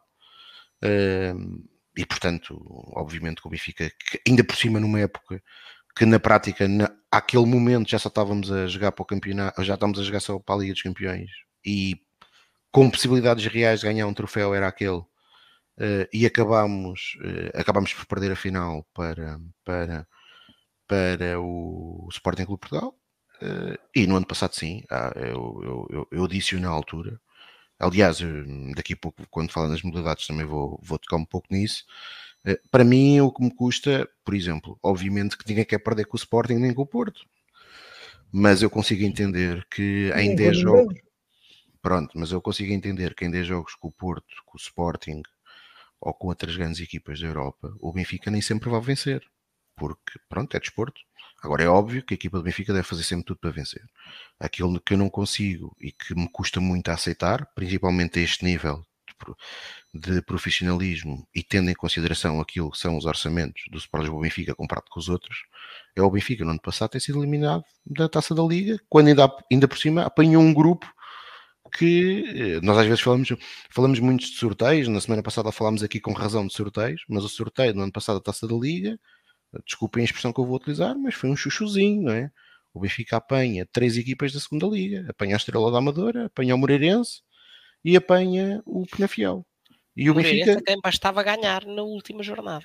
Certo, mas o problema, o problema, mas eu já nem vou por aí. O problema é que o Benfica, depois da primeira jornada, em que percebeu, em que percebeu que se calhar, até porque o Moreirense era claramente, embora tivesse jogado na segunda liga, era claramente uma equipa de nível superior. Naquela altura, uh, e estamos a falar uh, num campeonato que as, as jornadas já estávamos numa fase bem mais avançada a nível de jornadas do que estamos este ano e que o Moreirense já tinha um avanço significativo, portanto era uma equipa que de facto tinha um andamento muito grande e toda a gente percebia que ia subir. E o, e o, e o Benfica, no segundo jogo em casa com o Penafiel, que tinha que entrar com atitude para golear, eh, eh, não ganhou, mas ganhou por 2-0. Não, ah, empatámos foi o primeiro jogo. Não, ganhámos o primeiro jogo 3-2 eh, em Leiria, que eu tive lá. Depois ganhámos o jogo na luz ao Penafiel por 2-0, mas foi um jogo que tivemos ali um bocado em jeito de espetáculo. E até só, só marcámos na segunda parte, se não me falha a memória. E depois em Moreira de Cónigos deixámos-nos empatar. Ou seja, o Benfica foi eliminado por três equipas da segunda liga. E isso para mim foi inaceitável uh, no ano passado. Ou seja, acho que o Benfica, ou seja, lá está, consigo entender a eliminação da Taça de Portugal em Braga por tudo o que foi o jogo porque lá está, o Braga é uma boa equipa e fomos eliminados da forma como fomos eliminados.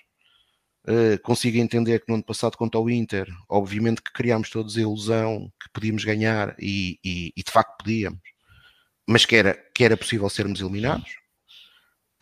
Não consigo, de facto, custa muito entender é como é que uma equipa com o nível do Benfica, com o orçamento, com, e, e com o orçamento que tem e com os recursos que tem, se tenha no ano passado deixado, deixado de ser eliminado por três equipas da segunda liga, da taça da liga. Mas respondendo diretamente à tua questão, acho que não. Ah, e acho que este percurso diz bem isto. Acho que houve em todas as épocas vicissitudes, como o Futebol do Porto, por exemplo, só no ano passado é que conseguiu ganhar, não é? E portanto o Benfica, diga-se passagem, se há clube que tem encarado com seriedade esta competição desde sempre, é o Benfica, para o bem e para o mal. O Benfica encarou esta competição, tirando a primeira, a primeira, a primeira edição que o Benfica acabou por ser eliminado pelo Vitória Futebol Clube, em que na altura havia muita, muito, aquele muito sentimento especial do segundo clube português, do anti-benfiquismo primário, que andou a mandar foguetes, e depois alguns que mandaram foguetes, principalmente aqueles ali do Campo Grande, foram apanhar as canas ao Algarve, que o Vitória foi ganhar na Taça da Liga, uh, contra eles. Uh, e portanto, uh, acho que o Benfica depois, ao longo dos últimos anos na prova e, ao, e aquilo que é a história da competição, sempre respeitou, sempre respeitou e, e, tem feito na maior parte das épocas tudo para vencer. Agora nem sempre, nem sempre podemos ganhar. Eh, e de facto, eh, neste momento já são muitos anos sem vencer e esperamos, esperamos que desta vez eh, consigamos voltar a chegar à final. Desde 2016, da nossa última conquista, só voltámos à final uma vez, em 2022. Nunca tínhamos perdido nenhuma final até aí Esperamos que este ano voltemos à final e que no sábado possamos conquistar a taça da Liga, sendo certo que isto não é o, não é o título estúpido, e a expressão mesmo é esta, estúpido, campeão de inverno. Isto é uma taça, é a quarta competição em Portugal. Uh, para mim, primeiro está o campeonato, a taça de Portugal e depois vem a supertaça. Depois, depois temos a taça da Liga. Embora a taça da Liga eu até equiparo à supertaça, uh, e tem mais mérito ganhar a taça da Liga de ganhar a supertaça, porque são muito mais jogos. Uh, mas obviamente não, não é o principal objetivo do Benfica, mas é, um, é uma prova oficial e em todas as provas oficiais que o Benfica entra só existe um objetivo. E o objetivo é vencer. Uh, e vá e nos torneios particulares também, mas aí podemos ter alguma condescendência uh, em alguns momentos. Agora nos, nas provas oficiais o objetivo é vencer. E portanto é isso que a gente espera que aconteça amanhã, que nos permita estar na, na final de sábado em Leiria uh, num estádio que provavelmente amanhã provavelmente já estará lotado, pelo, pelo menos essa é a informação que eu tenho. Portanto, vamos ter uma casa em Leiria, uh, vamos ter a Onda Vermelha uh, amanhã em Leiria, que espero que catapulte a equipa para, para a final. E depois no sábado, se tudo correr bem e se o Benfica conseguir o operamento, será expectável também mais uma onda vermelha, mais uma onda vermelha do Sporting Benfica. Ora, uh, Carlos, para ti, para concluir esta ronda, uma vez que eu perguntei ao Pedro, e, e ao Tiago, uh, a que é que tu achavas, neste caso, o que é que eles achavam, e agora a ti, o que é que tu achas teu entender? Não, eu, eu... Leva o Benfica a não vencer a prova desde 2016. Não, eu corroboro eh, a opinião do, do Tiago, que foi aliás sustentada em factos, no, relativamente a ser contrário a essa teoria de, ter, de ser uma questão de desinvestimento do Benfica. Uh, desinvestimento na prova, entenda-se. Acho que o Benfica foi sempre, eh, de alguma forma, tentando ganhar, tirando aquele ano, como disse ali o Pedro e bem, o Tiago e bem, em que Bruno Lage fez umas escolhas vá, discutíveis para dizer o mínimo uh, na, na, abordagem aos jogos e portanto correu, correu mal logo a fase de grupos. Um, mas tirando isso, o Benfica tem de alguma forma tentado, uh, tem se apurado consecutivamente, tirando uh, esses, dois, esses dois anos em que caiu na fase de grupos, mas tem caído muitas vezes nas meias finais e, e teve a tal chegada à final onde caiu, onde perdeu com, com, o Sporting, na altura, salvo erro, naquela que foi ou a segunda ou a terceira uh, taça da Liga do Sporting. Um, agora, para já, eu acho que os títulos decidem-se em maio. Portanto, eu não sou nada fã desta história de discutir, discutir um título a meio da época. Uh, a Supertaça é um bocado diferente porque é, é, referente às conquistas da época anterior e é o primeiro troféu, é o momento ali simbólico de abertura da época, mas disputa-se num só jogo. Uh, andar a jogar uma fase de grupos e tal para depois decidir uma, a atribuição de um troféu em janeiro, na minha opinião pessoal, é um bocado contraproducente. Eu gosto, uh, de, gosto dos títulos a decidirem-se todos em maio, ter ali aquelas semanas em que se está a decidir o campeonato, com um olho na final da taça da Liga e depois outro na, na ida ao Jamor. É, para mim, é nessa altura que se deviam decidir.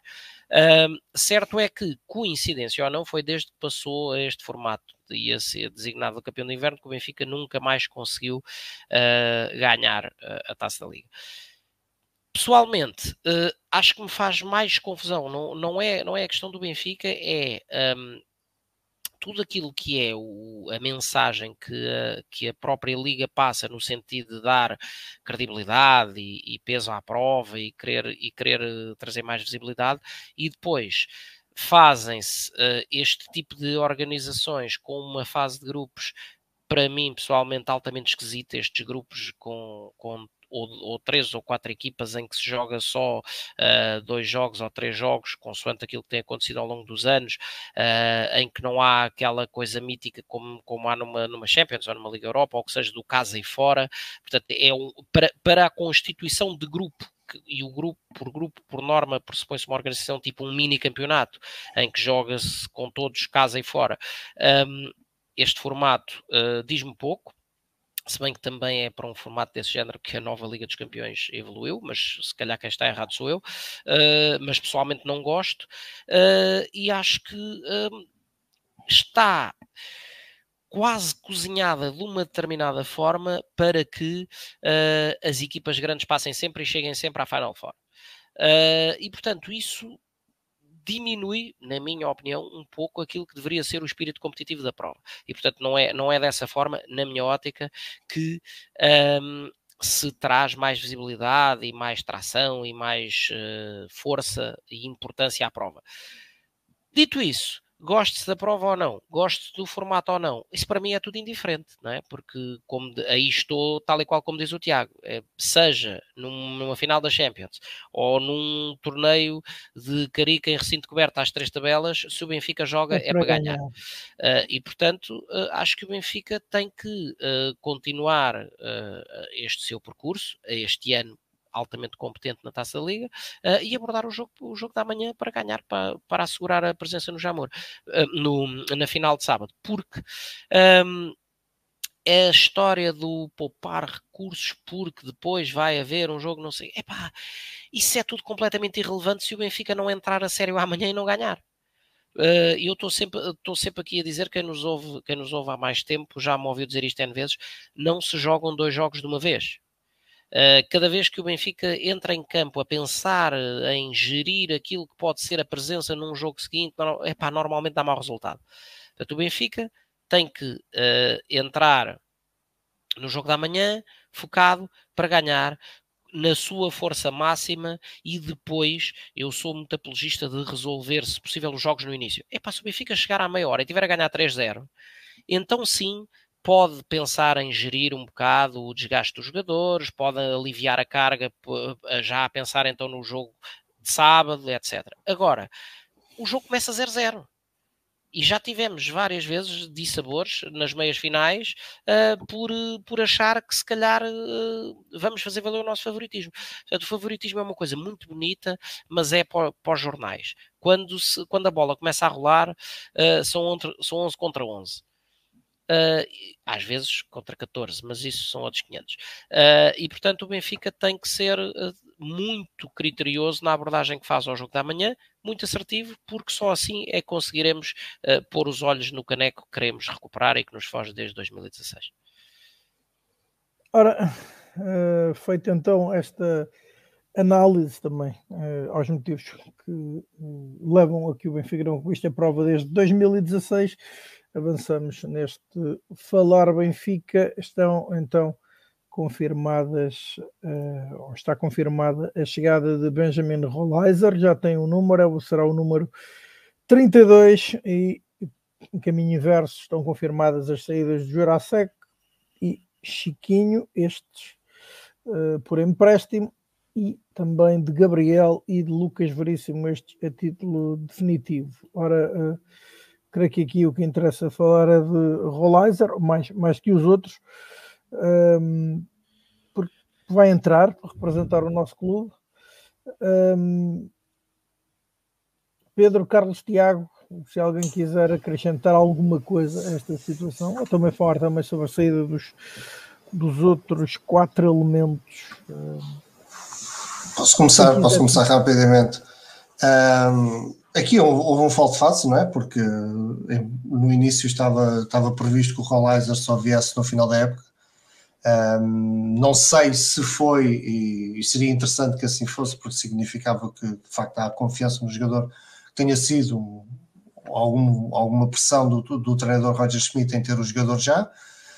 Um, acho, que faz, acho, faz, acho que faz todo o sentido ele chegar já, uh, para ter, a, nem que seja fase de adaptação ao clube, mesmo que não, não tenha muitos minutos que hum, Roger Schmidt é este tipo de treinador que pode ir dando alguns minutos aos novos jogadores, como, uh, como vai dando, mas acaba também por não, não, não é aquele treinador que vai já apostar no Rollizer, parece-me, não sei. Uh, mas também me parece, pela, pelo que se fala dele, pelo que se fala do, do jogador e a forma como o Roger Schmidt também fala dele, que é um jogador que, que o Roger gosta e, portanto, terá sido. Uh, alguma intervenção da parte dele em ter o jogador já. Assim sendo, e tendo em conta as características, portanto, esperemos que seja útil, de facto é isso que todos nós queremos, que ele demonstre um, em campo o hype que traz, portanto é um, é um jogador muito, muito elogiado na, nas redes sociais benfiquistas, portanto... Também terá a ver com a saída de Guedes? Sim, sim, sim, claro, claro que sim, claro que sim, as saídas de Guedes um, abrem espaço eu não sei se eles jogam na mesma posição. Ah, o Guedes tinha estado a jogar um pouco mais, a, mais à esquerda e acho que o Realizer joga um pouco mais à direita, mas acho que também tem, tem mobilidade suficiente. É, joga de qualquer lado. Converge, é converge no centro, Exatamente. Portanto, uh, sim, é, obviamente que sim, que a, que a saída de um elemento de, como o Guedes, que o treinador te gostava muito, mas por questões físicas, acho que é claramente essa esse, esse o problema de Guedes nesta, nesta segunda passagem no Benfica. Não teve sorte com as lesões, portanto perdeu claramente o espaço e então o Benfica encontrou aqui no Rollizer um, uma oportunidade de futuro, um jogador que já tem experiência, que não, apesar de ser jovem, não é um miúdo, 22 anos, portanto já é, um, já é uma idade próxima de um, de um jogador já capaz de, de rapidamente a, uh, a assumir o jogo Portanto, sim, é, é esperarmos para, para, ver o que é que vai acontecer. Eu acho que é interessante ele, ele ter sido já ter sido antecipado à chegada dele e por ele e pelo, pelo aquilo que pode acrescentar à equipa. As saídas são a resolução de problemas, o Irasec, o grande problema desta época, portanto, está resolvido. Vamos ver se, se, se no futuro, se o empréstimo corre bem, e para percebermos se o conseguimos recuperar como jogador ou se conseguimos recuperar alguma coisa do, do investimento. Mas deixa de ser neste momento um problema desportivo para o Benfica e, e abre-se a porta de uma possível solução, que é isso que é importante e pronto. Chiquinho era um jogador que esta época pouco ou nada contou, portanto não, não acrescenta grande coisa, é dizer um obrigado ao jogador e eu que seja muito feliz na, na, nesta próxima etapa e, e, as resoluções do Gabriel e do Lucas, um, lá está, são problemas que o Benfica vai resolvendo. Um, o Lucas, nós já falámos aqui várias vezes, pronto, é pena o que aconteceu, a lesão que o impediu de, de se ingrar, também era um jogador que tinha muito, havia muita expectativa sobre ele a vida aconteceu, é futebol, as lesões, etc. Está resolvido. Agora esta novela aqui é para o Brasil e acaba por ir para, para, para a Arábia. Portanto, uh, ao que o Benfica diz respeito, é um encaixe de 9 milhões e, e mais um problema resolvido. Portanto, o, o plantel começa-se a, começa a, a remodelar, a, já a pensar também na próxima época. Acho que muitas de, destas contratações também são já a pensar na próxima época. Ainda temos um miúdo para este ano que só poderá ser uh, contratado uh, e, e, apresentado depois de fazer os 18 anos. Então, também há muita expectativa em, cima desse miúdo, mas tenho poucas, tenho muito pouca convicção que seja opção para esta época, acho que, que é entrar irá rodar na B e portanto vai ser, vai, vai fazer, é sim, nos oito aninhos, tem muito tempo para, para, para crescer, para se adaptar, etc. Portanto, está num patamar completamente diferente do que o Rolaiser estará. Um, portanto, acho que o Benfica teoricamente mexeu bem no mercado. Temos que juntar também na, no mercado o, o Marcos Leonardo. Acho que o Benfica mexeu bem. Agora resta no início de em agosto, no final de agosto, também estávamos com a ideia que o Benfica tinha mexido no, tinha-se mexido bem no mercado, tinha contratado uh, jogadores para as posições que, que, estava carenciado, contratou jogadores com, com bastante potencial, não é o caso do Irasek, o Irasek era mais a expectativa pelo peso, mas por exemplo o Coxu, peso do, da contratação, do, do valor, do, do valor. da sua compra. Peso financeiro. Uh, o peso financeiro, exatamente. O, o Coxu, não, era um, considerado o melhor jogador da, da Liga dos Países Baixos, portanto havia muita expectativa, muita, muita crença de que fosse de facto o grande patrão do, do jogo do Benfica. As coisas não, não correram assim tão bem, mas no papel o Benfica tinha agido bem no mercado. Agora acho que se passa o mesmo, acho que podemos dizer que o Benfica agiu bem no mercado e resta que que corra melhor a estes novos jogadores do que correu ao, aos que foram contratados em agosto. Tiago, que comentário te merece? Oh, aquilo, aquilo, pronto, resumidamente aquilo que uh, já sabe à data de hoje uh, sobre o mercado de inverno. Olha, mandarem um abraço ao Turgal, que está aí, que está a dizer boa noite. Obrigado, Turgal. Uh, epá, não tenho muito a dizer. Uh, acima de tudo, sobre os que entram, uh, no ano passado o Carmo falou em agosto, eu vou até, até mais tarde, no ano passado em janeiro, para esta altura também achávamos que o mercado tinha sido um mercado positivo, entrava o Guedes, entrava o Sheldrup, entrava o Tengsted, uh, e nós achávamos que a equipa tinha, que estava mais equilibrada e acabou no último dia por termos a surpresa da saída. Surpresa, que não era surpresa, já sabíamos o que é que. Lá está, o presidente Mendes eh, não dava para aguentar mais o Enzo e portanto o Enzo acabou por ser no último dia e acabou por ser um acabou por ser uma machadada forte, mas a nível de entradas parecia que de facto estava tudo bem. A verdade é que tirando o Guedes, os outros jogadores foram inconsequentes para o, para o Benfica. Um, o Marcos Leonardo de facto está a entrar muito bem, espero que continue. Uh, mas o próprio jogador argentino que vem agora, o Prestiano, para mim, claramente é uma aposta de futuro, é uma aposta, não é para este ano, provavelmente até se calhar vai jogar mais na B do que propriamente na A. E o, o, outro argentino também é um jogador que vem aparentemente com pouco apressado de treino e portanto Uh, não, vou, não vou tecer grandes considerações. Acho que é mais importante do que estar a elogiar, ou quer dizer, mais do que estar a elogiar, eu espero que obviamente eles confirmem a sua qualidade ou o potencial que, que, lhes, é, que lhes é atribuído. Para mim, o que era mais importante neste momento era perceber os jogadores que estão no plantel do Benfica se têm as oportunidades que merecem. E falo de Gouveia, uh, falo de, da própria continuidade de Arthur, que neste momento acho que é importante que seja dada. Obviamente que o Marcos Leonardo está a aparecer muito bem, mas acho que Arthur tem, tem feito dentro de campo para merecer ser titular no Benfica nos últimos jogos. Uh, falo na possibilidade de jogadores como o Florentino jogarem mais também.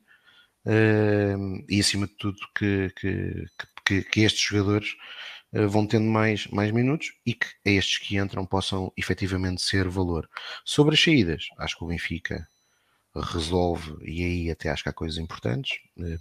ficou claro que o, o Gonçalo Guedes pelo Roger não teria saído, mas que terá sido o próprio Gonçalo a pedir para sair. Um, consigo entender, de facto não estava a jogar. Uh, e portanto tenho pena, gostava que a passagem, gosto muito do Gonçalo e achava que o Gonçalo podia ser muito útil no Benfica, infelizmente as lesões não o ajudaram e este ano quando voltou de lesão o próprio Roger também preferiu e é legítimo, tomou outras opções e o próprio Gonçalo, quando foi tendo minutos, por exemplo, foi menos, foi menos efetivo do que o Tiago Oveia, que quando tem entrado quase sempre tem, tem aportado valor à equipa. Sobre o Chiquinho, sabíamos que o jogador estava, estava, estava, estava há seis meses de final de contrato. Uh, eu aqui uh, estou com, com, o Pedro Carmo. Acho que Chiquinho é um jogador, obviamente, que não é uma lenda do Benfica, não é um jogador que daqui, se calhar, a 10 anos alguém se vá lembrar propriamente do Chiquinho. Uh, mas acho que é um jogador que foi útil no clube, que no ano passado foi muito útil, no momento em que desequilibramos, em que perdemos um jogador fulcral até àquele momento da época. Uh, e que acima de tudo acho que a passagem do Chiquinho do Benfica é, é uma daquelas passagens, tanto do seu processo, da primeira vez que foi contratado até, ao, até à forma como saiu, depois como foi contratado novamente, que na minha opinião o Benfica não explorou o, ou não tirou o melhor rendimento que era possível tirar de Chiquinho. Até porque Chiquinho, e eu continuo a dizer isto, porque a melhor época que Chiquinho fez uh, enquanto, enquanto profissional do Benfica, um, enquanto profissional do Benfica, hum, desculpem, enquanto profissional, foi no Moreirense a jogar no meio campo a 3. Ele nunca, o Benfica nunca jogou assim, nunca jogou assim. Com Bruno Lage, quando ele regressou ao Benfica, depois dessa grande época que fez no Moreirense, jogou como segundo avançado, ou seja, o Benfica teve. Aliás, Chiquinho, as melhores épocas de Chiquinho no Benfica, por acaso é curioso que ele eh, é o gajo que ninguém vê numa determinada posição e depois é ele que assume. Ou seja, ele nessa época havia não sei quantos gajos a jogar à frente de Chiquinho, era o RDT com o Seferovic, uh, Blas também tentou o Rafa, e às duas por três uh, acertou com Chiquinho e Vinícius, e Chiquinho teve, teve um nível exibicional muito importante, na melhor altura da época. Ele, Vinícius, serve na esquerda, Pisi na direita, e depois no meio campo com, com Gabriel e o Tarapte foi o melhor foi o melhor período da época do Benfica nessa, nessa. Mas foi o melhor período a verdade foi esta foi, é foi o melhor período. Aqueles dois meses em que jogaram estes foi o melhor período da equipa do Benfica. Uh, o melhor Chiquinho foi com a Vitória Francisco António o Chiquinho foi, foi dispensado com a Vitória. Uh, foi por isso. foi, foi, para a cadeia foi, foi para o Moreirense por troca com o Alfa Semedo Uh, Esse sim, craque. Outro craque, não é? É como digo, o, todo o processo de contratação de Chiquinho, saída, é pá. Acho que o atleta é mais vítima do que, do que, do culpado. E no ano passado, mal ou bem, foi importante com a saída, com a saída de Enzo Fernandes. Obviamente que não é Enzo Fernandes, mas aliás, eu aproveito para pa, pa falar aqui do Gouveia. Há pouco o Carlos estava a falar do Tiago, que também que está a ter mais minutos. Não aconteceu isto no jogo Boa Vista. Eu tinha, tinha ouvido alguns benfiquistas a tecer algumas críticas, que são legítimas, como é evidente, que acham que o Tiago se calhar é curto para o Benfica e, e o Tiago não pode ser, não pode ser o suplente do Di Maria. Bem, vamos ver lá. Um, tem, nós às vezes temos de ter noção. O Di Maria é um gênio. Na época do ano passado, não, já agora Di... seria interessante antes de começar essa discussão para quem. Não, quem epá, não mas, isso, é, mas não, é, é, é, que a questão é que às vezes nós. Não, não é só do Benfica, eu sei que isto não são exclusivos do Benfica, mas o futebol. Mas nós não podemos olhar para as coisas como 8 e 80. O Di Maria foi, do, se calhar, dos melhores 5 a 10 jogadores do futebol europeu que jogaram no futebol europeu nos últimos 10, 15 anos. Sim.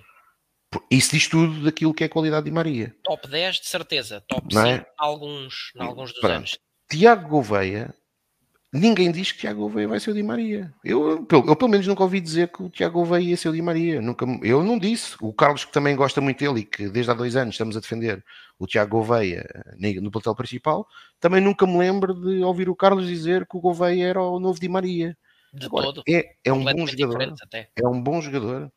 Tem potencial para jogar no Benfica? Para mim tem.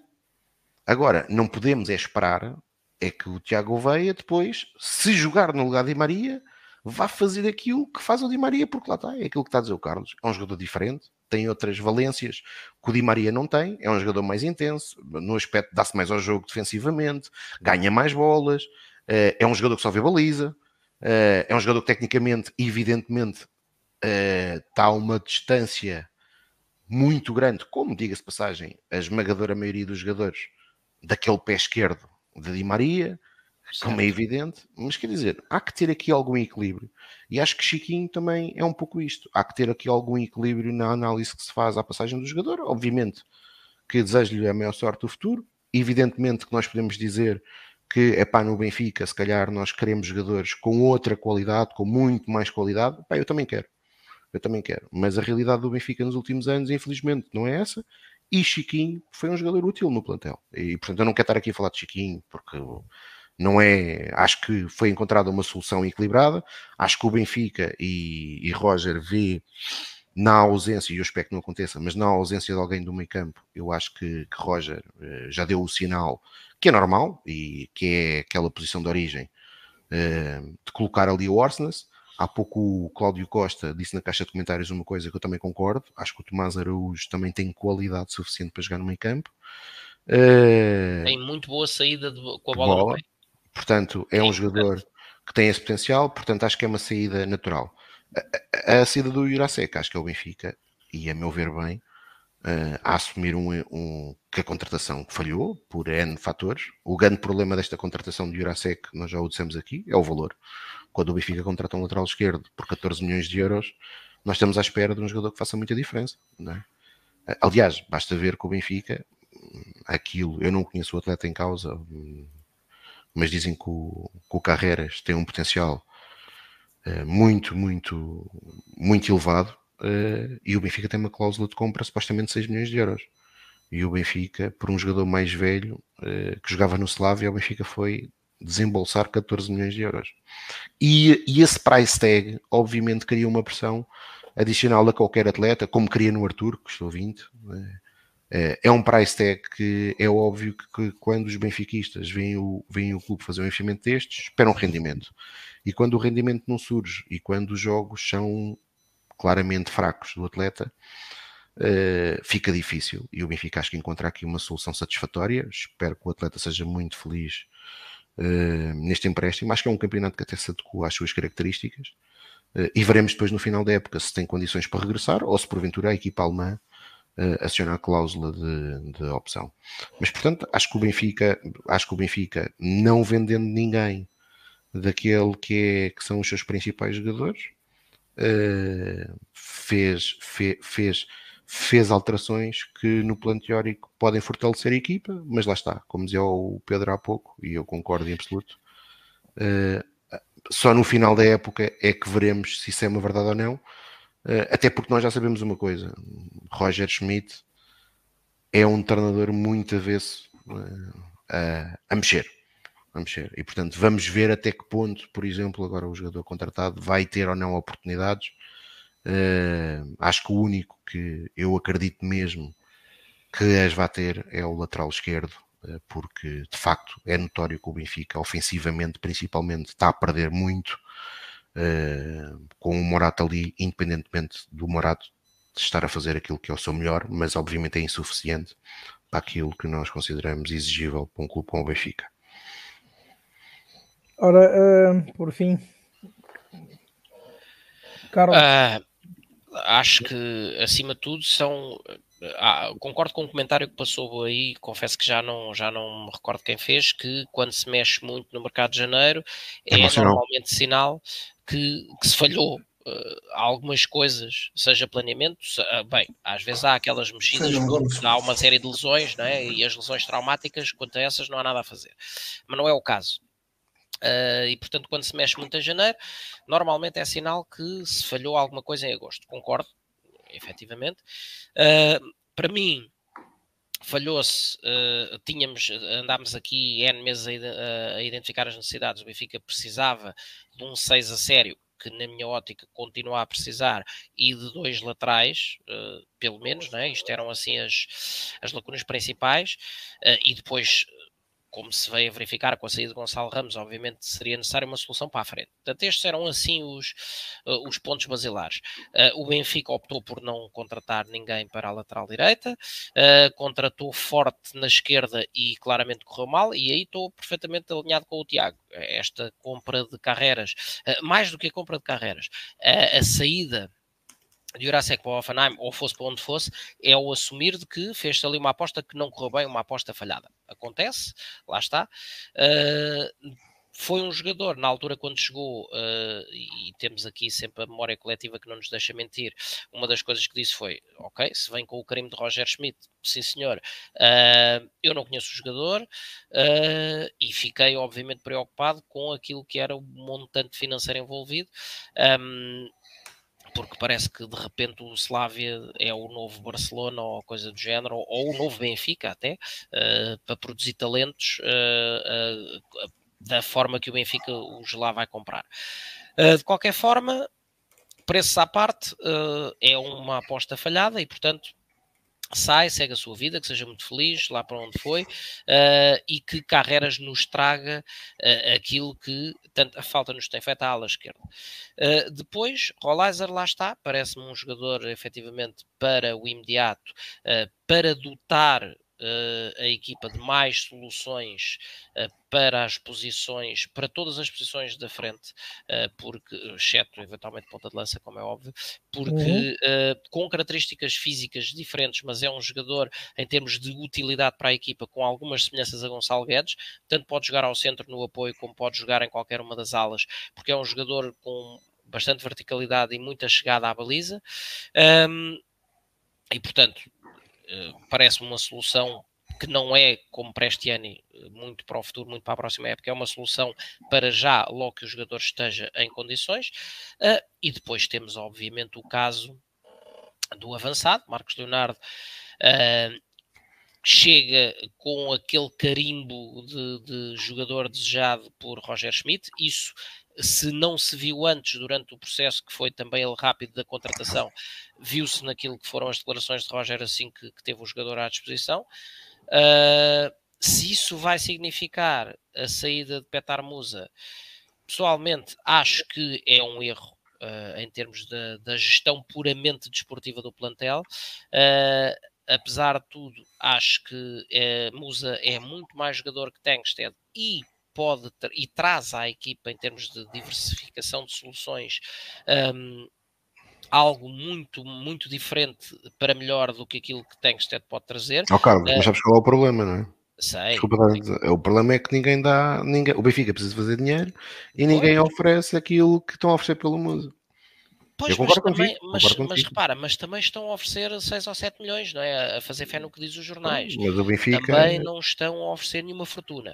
Uh, e focando-me na parte puramente esportiva, acho que, com, e com o devido respeito, atenção que o jogador, que o atleta, que a pessoa merece, uh, por aquilo que já vimos da mostra de Marcos Leonardo, uh, Tankstead pode ser um Marcos Leonardo dos pobres. Ou seja, com o Marcos Leonardo, se estiver a produzir, para mim, aquilo que Tankstead pode trazer à equipa eh, fica, cai para segundo, para terceiro, para quinto plano. Enquanto que aquilo que Petar Musa tem trazido à equipa como um jogador, quando é necessário, posicional, eh, de muito porte físico, capaz de fazer moça nas equipas adversárias por, por, pelo, por aquilo que consegue trazer em jogo posicional.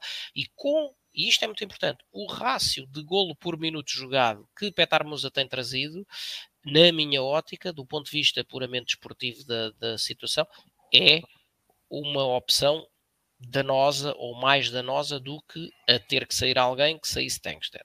Mas pronto, ao que parece, uh, Petar Musa estará de saída. Sobre Chiquinho, uma palavra, uh, concordo com grande parte do que disse, do que disse o Tiago. Uh, o Chiquinho nunca será para ser lembrado como uh, o Messi do Benfica ou coisa parecida, uh, mas é um jogador daqueles jogadores de equipa muito útil, tanto desenrascou quando foi preciso pontualmente a seis, como fez com bastante qualidade na fase mais difícil que o Benfica teve, fez de Enzo, portanto fez de, de, de jogador uh, a jogar na posição 8, jogou no apoio à ponta de lança, nunca teve tempo suficiente a jogar, por exemplo, mais perto da ala, como jogou no Moreirense, como, como o Tiago bem referiu, uh, mas foi um jogador que foi cumprindo sempre ou quase sempre que foi chamado. Não é um craque, não, mas não há nenhuma equipa também que seja feita só de craques. Toda a gente precisa daquele jogador que, uh, se o mandares um pouco, olha, como acontece, por exemplo, com o Orsens, tenho a perfeita noção que se calhar se atirassem umas luvas na direção do Chiquinho e dissessem precisamos que vás à baliza, ele ia e dava o seu melhor.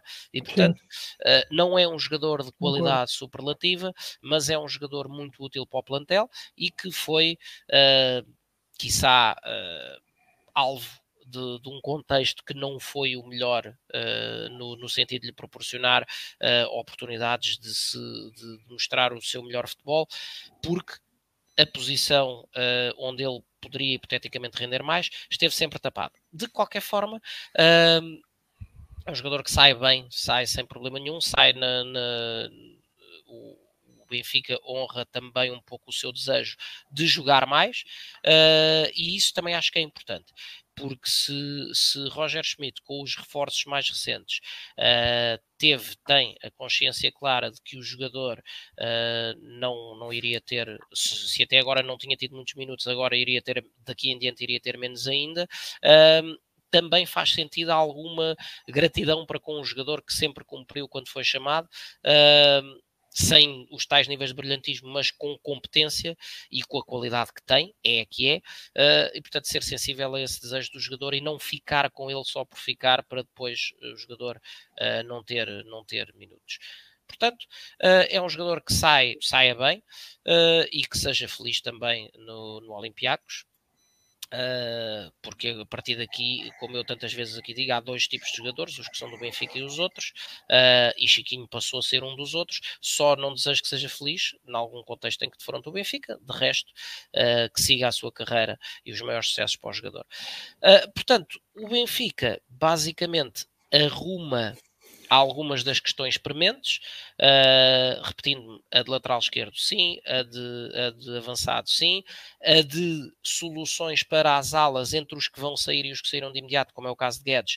Uh, ou, ou, não vou dizer para as alas, mas para o último terço do terreno com o Rollizer, uh, e lá está. E aquele joker para este ano que, que teremos que ver uh, o que é que vai, o que é que vem dali, muita qualidade em teoria, mas muita juventude também, portanto acho que vai precisar de ser devidamente trabalhado num contexto que lhe seja mais favorável, num contexto de equipa B, uh, para poder então para o ano uh, diria eu, explodir. Muito na, na, equipa principal. Muito me surpreenderia se Prestiani, uh, após assinar, portanto que decorre a 31 de janeiro, quando fizer os 18 anos, muito me espantaria se Prestiani fosse uma solução para já, para o imediato. Se for aposta. É, como disse, é um jogador que tem uh, muita capacidade em pegar na bola desde trás, fazer desde a saída da área, porque é um jogador de muita condução uh, e de muita amplitude de soluções. Uh, não, não joga agarrada nenhuma das alas, pega na bola preferencialmente pelo centro e progride na direção que o jogo lhe proporcionar. Uh, mas lá está, convém não esquecer a idade do jogador, estamos a falar de um miúdo de 17 anos uh, e, portanto, convém que, que, lhe seja dado tempo também para crescer, para se afirmar.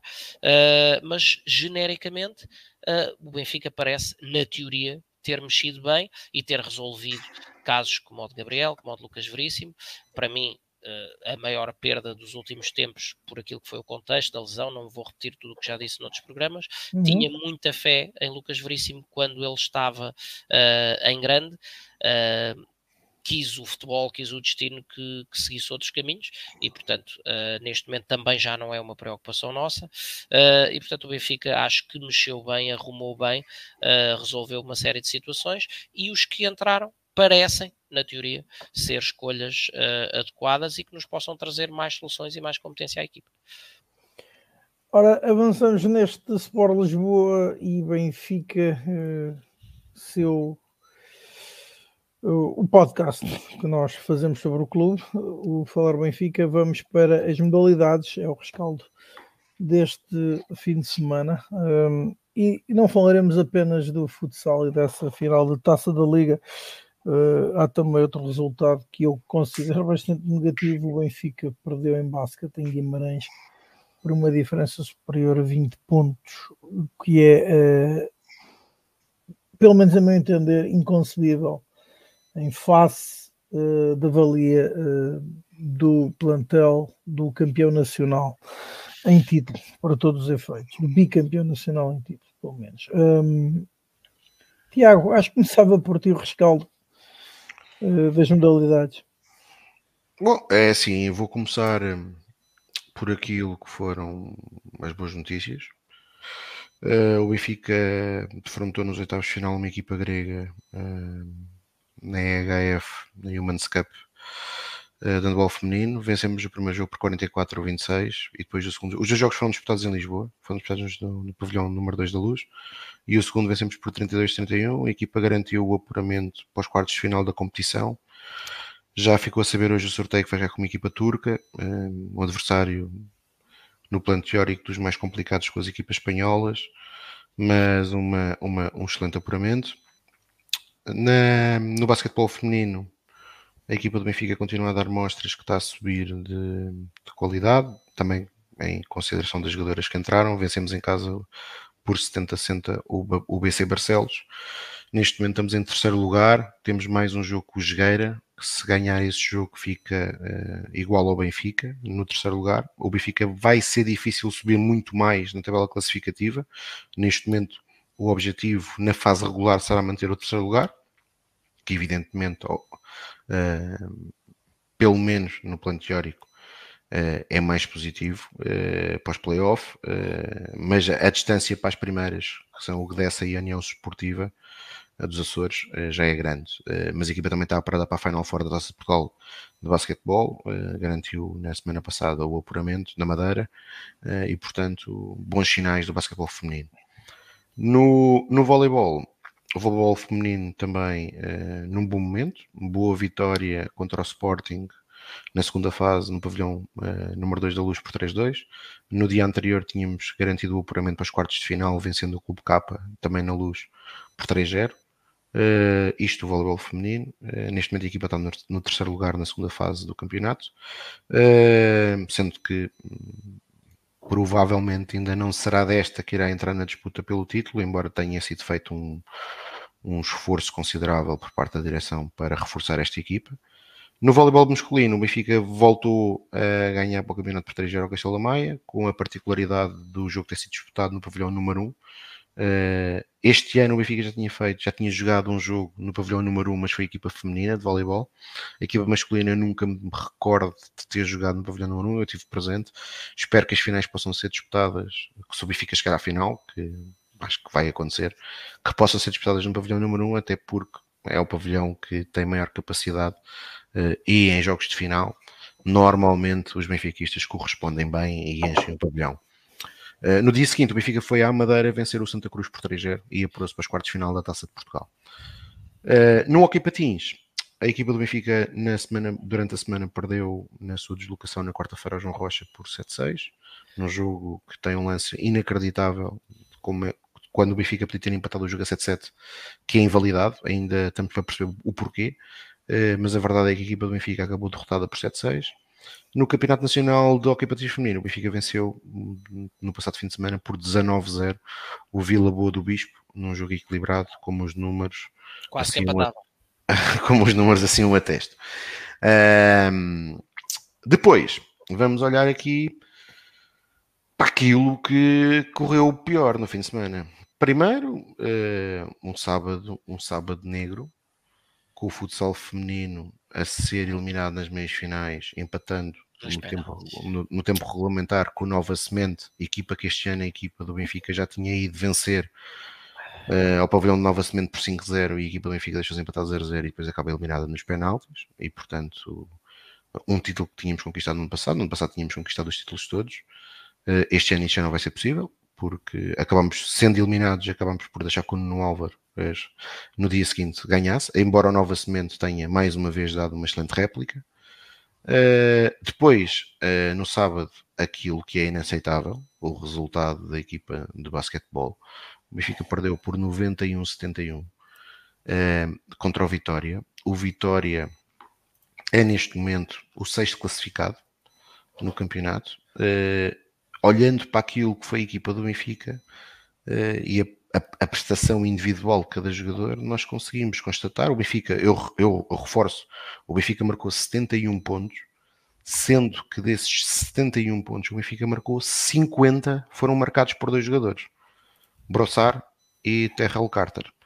Todos os outros, tirando o tunisino, o Ben Rondin, que acabou por marcar 9 pontos, todos os outros foram, foram, foram a Guimarães passear.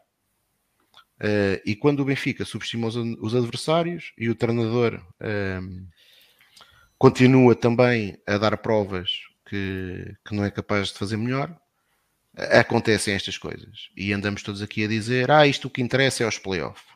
E eu reitero aquilo que já disse noutros programas. O Benfica, nos últimos três anos, os títulos todos nos pavilhões que venceu, só um é que o Benfica foi campeão não vencendo a fase regular foi no voleibol. De resto, todos os outros, mesmo os últimos dois títulos de, de basquetebol, uh, por incrível que pareça, porque o Benfica, uh, na fase regular, nas duas épocas, pôs-se muito a jeito, o Benfica acabou por conseguir vencer a fase regular.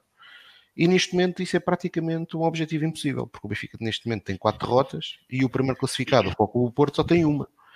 Uh, e portanto, esperemos que o Benfica, que o Benfica consiga consiga, quando chegar à altura, uh, ganhar.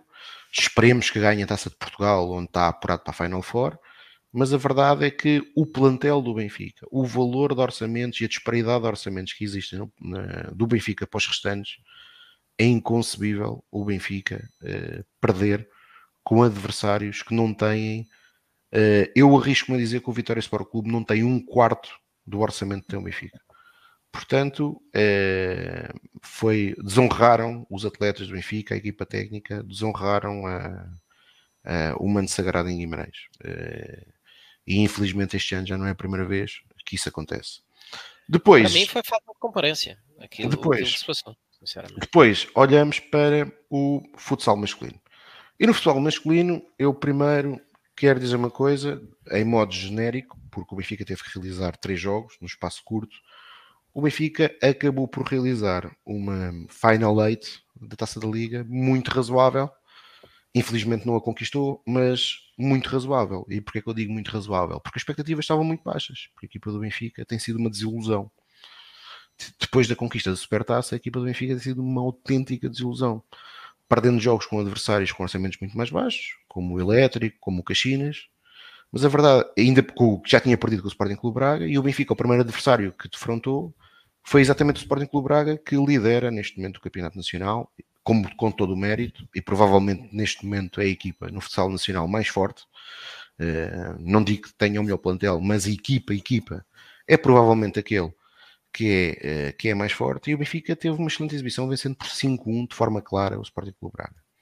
No jogo das meias finais, o Benfica também cumpriu sem mácula a sua obrigação, Uh, e portanto derrotou o Belenenses por 7-2. Depois sobre a final e sobre tudo aquilo que se passou na final. Ponto número 1. Um. O Benfica perdeu por culpa própria. Porque uma equipa que entra no jogo e praticamente nos primeiros minutos sofre um golo de bola parada que, que, que mais uns minutos depois sofre 2-0, ou seja, entra no jogo praticamente a perder 2-0 é uma equipa que nem aprendeu com a Supertaça, onde aí teve muito mérito e conseguiu até dar a volta ao jogo. Mas voltámos a entrar pessimamente no jogo e logo a perder por 2-0. Uma equipa que consegue reduzir para 2-1 e praticamente no lance imediatamente a seguir leva ao 3-1, alguma coisa está mal naquilo que é o foco da equipa. Uh, mas a equipa, no modo global, teve mal defensivamente, principalmente nestes momentos-chave do jogo, mas a equipa fez uma boa exibição. Obviamente que o Sporting também uh, deu a iniciativa do jogo ao Benfica, era o Benfica que tinha aqui para o jogo, mas os próprios, os próprios jogadores e o próprio treinador do Sporting reconheceram que foi uma exibição de sofrimento no final e que foi uma vitória de muito, mais da crença uh, e mais do acreditar da equipa a defender do que propriamente do talento e que reconheceram que o Benfica até acabou por ser superior. Uh, mas o Benfica deve a si mesmo esta taça da Liga. Uh, e é preciso fazer muito mais. e estas faltas de foco são normais numa equipa que até tem muito potencial, de facto, mas depois desbarata pontos contra, contra, contra o Caxinas, contra o Elétrico. Porquê? Porque não temos foco e não respeitamos os adversários como eles merecem. E quando nós não respeitamos os adversários como eles nos merecem, uh, perdemos. Basicamente é isto. Até porque já dizia o, o nosso presidente do estádio que uh, há dois grandes clubes em Portugal, o Benfica e o Anti-Benfica. Uh, e portanto, cabe a nós derrotar o anti-Benfica. E como é que nós derrotamos o anti-Benfica? Indo para dentro de campo, querendo mais do que eles ganhar. E depois, claro, tendo talento para também superar. Não é só uma questão de querer, não é? Como é óbvio, é preciso ter talento e o Benfica tem talento. Uh, agora, muitas das vezes não tem a querer. E quando não se tem a querer, acaba-se por perder. E portanto, posto isto, não quero desculpar com os erros de arbitragem aquilo que se passou. Sobre o número circense que o jogador do Sporting Clube Portugal fez durante o jogo e que depois eh, confirmou que foi que, tinha, que estava completamente ciente do que estava a fazer e das consequências que aquilo eh, que iam ter, ou seja, nulas, isto diz muito é do futsal. Porque, aliás, assim se percebe de facto que com quatro equipas, duas portuguesas e duas espanholas, eh, na Final Four da UEFA Cup, a mesma vai ser disputada na Arménia. Eh, de facto, para, para circos, para espetáculos de circos, se calhar é, é melhor ir para a Arménia eh, fazer isto. porque aquilo que se passou é completamente inaudito e aqui não tem a ver se o atleta é do Sporting, é do Benfica, é do Porto, é do Cascalheira. Aquilo é uma coisa inacreditável. e portanto, Passando para o ponto 2, passo para o ponto 3. E o ponto 3 é a comunicação da federação. Primeiro, primeiro eh, no acompanhamento daquilo que foi o Canal 11. O Canal 11, no, no final do jogo, conseguiu fazer, conseguiu entrevistar o jogador e a jornalista que o entrevistou em quatro ou cinco questões que fez, em nenhuma delas conseguiu fazer a pergunta que se impunha naquele momento. O que é que foi aquilo? Em nenhuma delas conseguiu fazer essa pergunta.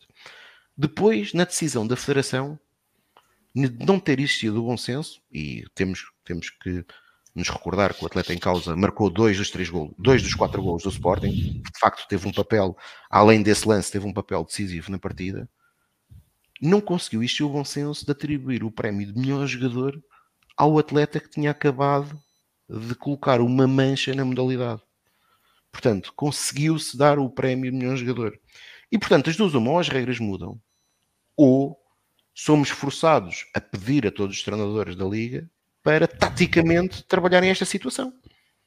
Porque, neste momento, ou, ou a Federação tem, toma uma posição dura e castiga o atleta, e castiga o atleta de forma exemplar, ou aquilo que nós temos que começar a pedir ao próprio. Eu, eu vou exigir isso ao treinador do Benfica se não existirem, se não existirem uh, medidas e uma punição exemplar para o jogador, eu até ao final da época, porque se as regras se mantiverem, eu para o ano, futsal, o Benfica para mim pode acabar, com estas regras, atenção, isto não é por perder, com estas regras, com estas regras. Não faz sentido o Benfica ter futsal sénior masculino com isto. Se as regras são isto, se, se, um jogador que está no banco pode entrar no campo e leva um cartão amarelo, epá, isto não é desporto, isto não é nada.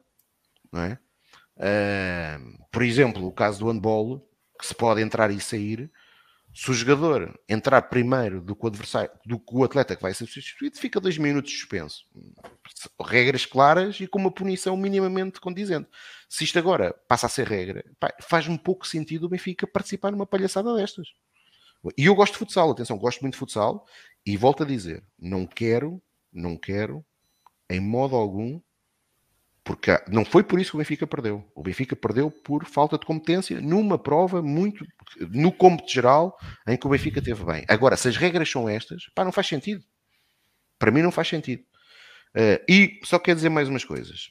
Depois, uh, há o comunicado dos jornalistas do 00. Uh, eu aqui quero dizer uma coisa: solidarismo com os jornalistas do 00, eh, sendo verdade o teor daquilo que, que foi reportado, e não é digno hum, do, de atletas do Benfica, dirigentes, seja quem for, uh, se em algum momento tentaram condicionar uh, o trabalho da comunicação social no pós-jogo, independentemente dos, dos, daquilo que se tenha passado. Agora também eu tenho que, tenho que dizer aqui uma coisa. Uh, é pena é que nós saibamos de N casos similares noutros estádios, noutros campos, e que nós nunca sintamos este, esta, esta, esta camaradagem jornalística uh, noutras situações. Que só quando o nome envolve o Benfica é que nós, de facto, Uh, vejamos o presidente do CNID, esse senhor que eu recordo-me bem, que no Jamor em 2004 era o único que estava na bancada de imprensa e que não festejava a vitória do Benfica na Taça de Portugal, uh, que é o senhor Manuel Queiroz, que aparece sempre para falar no Benfica, daquele que é o seu clube do coração. Eu nunca ouvi nenhuma palavra. Uh, é pena, pena. mas se calhar o Benfica tem que se calhar repensar a forma de de não é coagindo, como é evidente, não é coagindo, mas o Benfica se calhar tem que pensar, repensar a forma como, como com alguns meios de comunicação social eh, terá que lidar no presente e futuro. Depois, o comunicado do Sporting Clube Portugal, eh, 24 horas depois. Bem, o... Ficou bem ao Sporting, mesmo fazendo 24 horas depois, reconhecer que o seu atleta teve mal, as insinuações relativamente ao Benfica é que já ficam mal porque uh, o, o, Sporting não tem moral nenhuma para falar. O Benfica há uma semana e meia, o Benfica há uma semana e meia teve muitíssimo bem a responder àquilo que tinha sido mais um comunicado infeliz do Sporting. E neste comunicado do, do Sporting, o Sporting diz nos últimos 20 jogos, para justificar a arbitragem, aliás, o Sporting dá a justificação que uh, nem o Pinto da Costa conseguiria dizer melhor. Frederico Varandas, e eu já, já o disse aqui, tem tido muita coragem em muita da coisa que tem dito sobre, sobre Pinta Costa. Mas o comunicado do Sporting, uh, nem Pinta Costa diria melhor, que é o Sporting nos últimos 20 jogos que o Benfica ganhou 15 no futsal.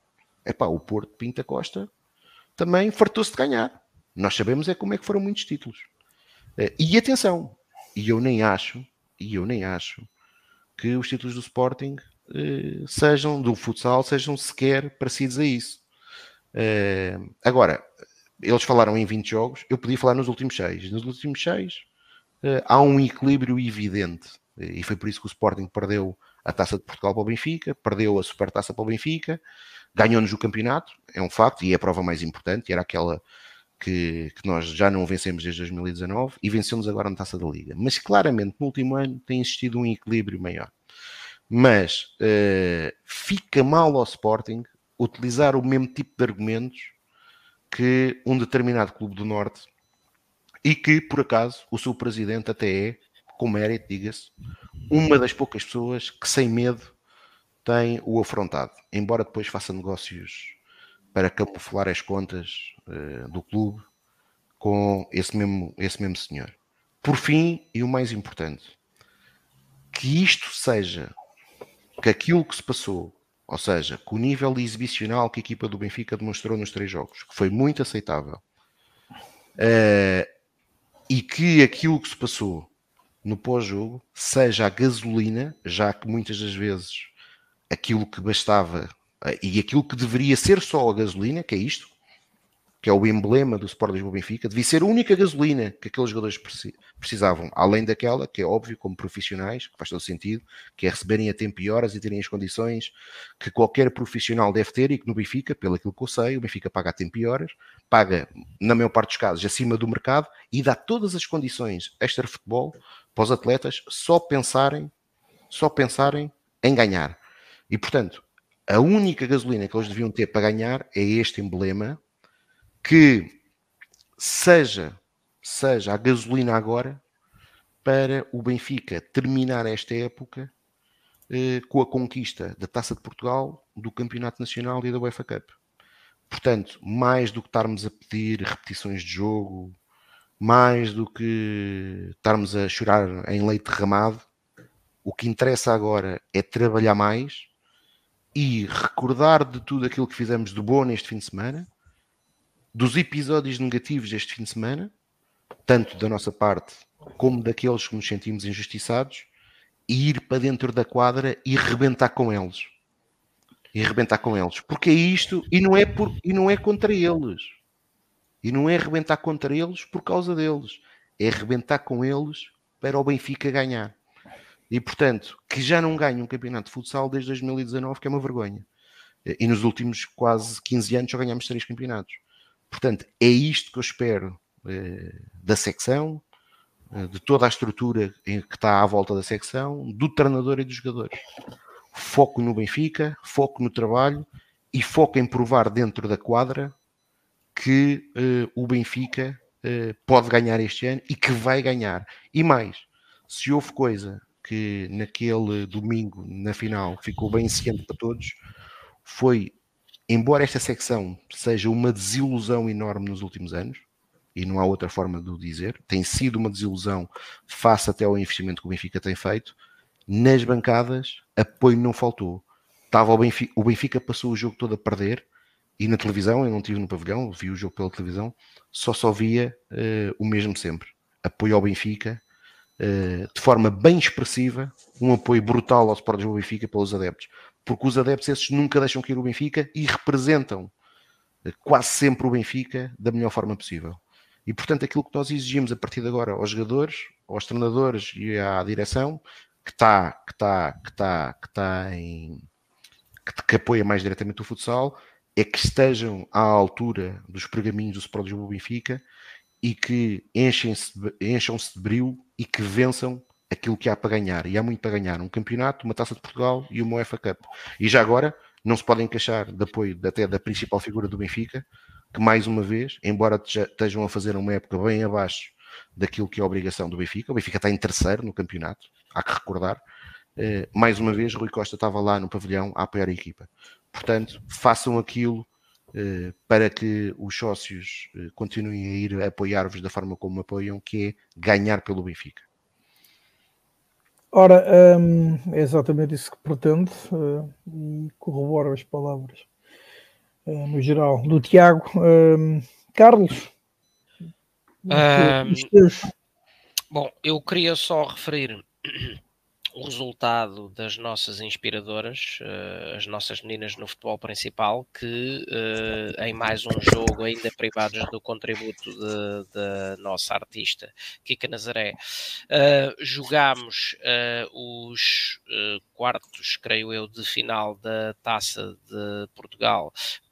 Calhou-nos em sorte defrontar o Famalicão atual detentor do troféu, uh, fora, portanto, em Famalicão, e uh, aplicámos, uh, foi os oitavos, portanto, avançámos para os quartos, aplicámos um, uma chapa 6, sem apelo nem agravo, um, sendo que logo ao quarto de hora já a nossa uh, lateral goleadora Lucia Alves tinha avisado no jogo, Jéssica Silva fez o 3-0 antes do intervalo uh, e depois na segunda parte mais três golos por Alidu, André Falcon e a nossa Benjamin Lara Martins uh, e portanto um apuramento sem mácula para a fase seguinte da prova, onde vamos encontrar o Valadares Gaia. O sorteio foi durante o dia de hoje. Um, sobre, porque, porque o Tiago já fez o, a resenha dos resultados, sobre o, o futsal. Uh, e aquilo que se passou. Eu concordo com toda a parte da análise técnica do, do, do feita pelo Tiago. O Benfica efetivamente não mereceu, não fez por merecer uma sorte diferente no jogo. Uh, acabou por se ver mais uma vez, tal como já tinha acontecido, até no jogo da Supertaça, em que entrou claramente em falso e, e aos 10 minutos, ou que era, já perdia por 3-0 voltou neste jogo a entrar em falso e a permitir que o Sporting se adiantasse no marcador e se colocasse numa posição cómoda uh, e colocar-se a si próprio numa posição de esforço redobrado ao ter que uh, fazer o jogo de trás para a frente a tentar sempre desesperadamente recuperar. E portanto, no que era o jogo jogado até àquele momento, Uh, não há muito mais a dizer sobre a apreciação qualitativa que o Tiago fez. Uh, também sobre aquilo que era a votação para o homem do jogo, Infelizmente a votação é feita e fechada antes do jogo terminar, mas quer dizer, parece-me que era uh, do mais elementar bom senso em função daquilo que foi o, aquele espetáculo uh, de variedades do, do fim do jogo, que uh, tivesse sido atribuído ao jogador que tivesse ficado em segundo lugar naquela votação, fosse ele quem fosse, nunca poderia ser um jogador que manchou o jogo com o seu comportamento a ser o jogador premiado. depois, Quanto ao, quanto ao, comunicado do Sporting, se vem 24 horas depois ou não, é mais ou menos irrelevante. Uh, mais do que, uh, ok, admitir sem grande incisividade, mas admitir que o atleta errou, uh, faz-me mais confusão é que não haja uma demarcação clara e inequívoca por parte da instituição Sporting daquilo que foi o comportamento do jogador. Uh, e, portanto, focando-me só no finzinho, na parte factual que decorre desse finzinho de, de jogo, uh, o Benfica está a perder, falta cerca de um minuto, uh, e vai num lance de superioridade numérica de 2 para 0, quando o Tainan faz aquilo que toda a gente viu jogador que tem inclusive é um histórico de indisciplina, porque já em Espanha tinha sido suspenso por uma série de jogos por agredir um árbitro com uma cabeçada. Uh, no Brasil, por exemplo, um, um episódio similar uh, com um, creio eu que foi um guarda-redes suplente que estava fora e entrou para cortar um lance. Esteve Uh, foi, foi suspenso da prática do futsal por nada mais nada menos do que dois anos. Portanto, epá, sinceramente, se nós temos ou não, não temos uma pensa. falha, se, não temos, se temos ou não temos uma falha nos regulamentos uh, que, que, vão admoestar uma situação desta gravidade com meramente um cartão amarelo, muito sinceramente é-me completamente irrelevante. Há princípios maiores de fair play, há princípios de respeito por aquilo que é o desporto e não o despertos não é? Porque isto não é suposto ser uma competição de gente esperta, é, uma, é suposto ser uma prova desportiva, uh, e portanto o Sporting que tantas vezes se afirma de ser diferente uh, e de, de, ser detentor de, de, elevação e de princípios e de trita por uma linha, uh, na realidade demonstrou estar muito longe daquilo que tão, tão, com tanto ênfase propagandeia à torta e direito não se demarcou e quase que se defendeu com os regulamentos, vindo dizer que, do ponto de vista do, do que é o cumprimento estrito das leis do jogo, que os árbitros estiveram muito bem uh, e, portanto, só faltou dizer que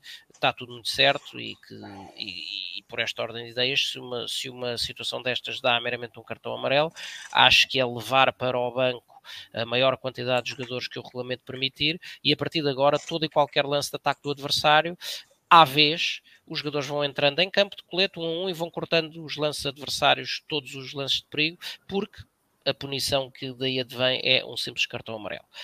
Dito isto, e se está tudo certo do ponto de vista legal, um, do ponto de vista da representação uh, e do poder institucional do nosso clube, sinceramente acho que esteve tudo mal. Uh, e vou ser muito breve na, na, na, apreciação a esta situação. Sim, é verdade que o Rui Costa esteve, esteve no, no, pavilhão e que o apoio não faltou, mas em vez de estarem a mena cavaqueira e com sorrisos com Fernando Gomes, uh, um artista que nós bem sabemos todo o mal que nos tem causado, naquele exato momento havendo um pingo de coragem e perante uh, o autêntico vazio regulamentar que, que, vemos que levou a que aquela decisão do, dos gêmeos uh, árbitros fosse a decisão regulamentarmente correta, era tão simples como dar ordem de lá de cima para a quadra os jogadores retiravam-se naquele instante e o jogo, da perspectiva do Benfica, acabava ali. Se é para participar em palhaçadas, se é para participar em circo, vai-se a outro sítio.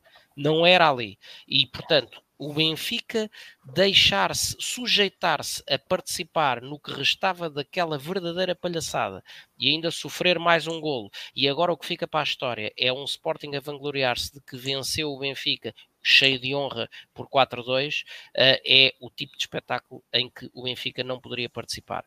Portanto, se os regulamentos não o faziam, uh, sanção por sanção, fazia o Benfica. Com um mínimo de coragem, mandava-se a equipa abandonar o terreno de jogo naquele exato instante e que ficasse lá o Sporting a jogar sozinho os 40 ou 50 segundos que faltavam e a festejar alegremente, cheios de honra, como eles tanto gostam, porque são diferentes, a conquista deste troféu.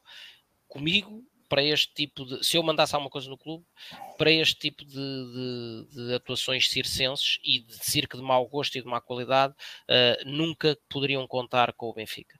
Infelizmente, uh, parece haver demasiado rabos presos, porque nunca, o Benfica nunca toma posições de força. Uh, já aconteceu uh, em situações semelhantes uh, com o handball, já aconteceu com o vôlei, e o Benfica acaba sempre por assumir a posição de cordeirinho, e portanto tem aquilo que merece, os escândalos sucedem-se, os roubos de igreja sucedem-se, sucedeu também aqui há uns anos no, no hockey uh, um, um, título que nos foi literalmente roubado, uh, e portanto continua tudo, vai tudo bem, está tudo muito certo, e de certeza que o que nós queremos é não remar contra a maré.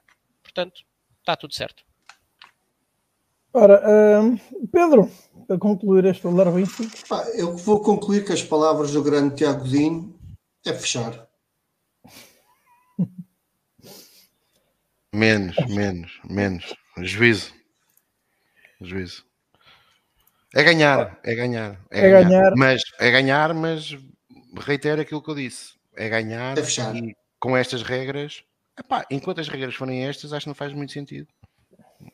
E atenção, estas regras não são para o, para o futsal masculino, são, devem ser transversais uh, às restantes, às restantes é, é, são, as regras, são as leis do jogo, não é? Mas sendo assim estas regras, acho que não faz sentido participar numa competição que pode ser uma farsa. Porque se eu se fosse treinador, eu começava a trabalhar aquela. Aliás, o Tainan uh, quase, quase que insinua nas várias coisas que ele foi dizendo no pós-jogo, e algumas delas claramente sem controle, ele quase que insinua que aquilo estava minimamente preparado. Ou seja, Sim, eu quando eu não estou sabia dos regulamentos Exatamente, eu não, dizer, eu não estou a dizer naquele momento específico do jogo, não é? Porque aquilo obviamente foi uma atitude, foi uma reação que o gajo teve, mas ele quase dá a entender que, algures, alguém já tinha falado sobre aquilo e da, da possibilidade de fazer aquilo. E portanto, se aquilo é possível, pá, acho que é, isto é a mesma coisa, quer dizer, e, e nós já tivemos situações destas de, de um elemento externo ao jogo de futebol entrar dentro do campo. E os castigos são exemplares, não é? Os castigos são exemplares, não há, não há contemplações. Se isto é possível, epá, é um desporto que de facto eh, dificilmente vai subir o seu, o seu nível, mas lá está, onde, onde, onde normalmente os portugueses reinam, infelizmente a nível do desporto, eh, noutras áreas de atividade não é bem assim, eh, ainda bem, mas a nível do desporto as modalidades tendem a ser esta pouca vergonha, no hockey, no hockey patins são uma pouca vergonha e portanto o que o João Santos está aí a dizer as declarações do Nuno Dias, enfim, sim. ainda por cima, sendo ele quem é o Nuno Dias e o feitiozinho que ele tem, se isto fosse ao contrário, uh, ele, hoje ele hoje estava a fazer uma manifestação à porta da Federação Portuguesa de Futebol ou estava a fazer uma vigília de fome uh, para mudar as regras. Uh, e pronto, é o que é agora. E portanto, o Benfica não investe pouco nesta modalidade e não investe pouco. E quando falam em investimento, que é algo que o Benfica de facto não se consegue perceber porque é que raramente fala nisso. O Benfica é futsal sénior masculino, futsal sénior feminino, a encará-lo com a seriedade que merece. Uh, cada vez mais investir mais na, na, em todas as equipas masculinas e femininas. Formação uh, com N equipas. Se é para isto, acho que temos que repensar a nossa, a nossa participação, honestamente. E não tem nada a ver com, com o resultado final, porque, como eu disse, e não quero usar isso eh, porque é... o Benfica não perdeu por causa daquele lance. Uh, agora isto, acho que ficou evidente à vista de todos que não pode ser uma modalidade, quer dizer. Ora, e então, assim, com, um, com esta reflexão do Tiago, que concluímos o Falar Benfica hum, número 148, e porque nós queremos a taças e a próxima que se disputa é a taça da Liga de Futebol. Um, esperemos que o Benfica amanhã leve de vencida. Então o Estoril se apure para a final de sábado, onde caso então conquiste esse triunfo. Oh, oh, Rui, oh, Rui deixa-me só. Sporting Braga. Oh, Rui, deixa-me dizer uma coisa relativamente a esse último comentário, ao penúltimo comentário do José António Fernandes. Eh, eu parece-me que eles foram ver o lance da suposta grande penalidade que os sportinguistas estão, estão a pedir. Uh, no seguimento e que fica um jogador do Sporting caído. Foi isso que eles foram ver, porque o lance do Tainan foi evidente não havia nada para ver, eles, estavam, eles viram perfeitamente o que é que se passou.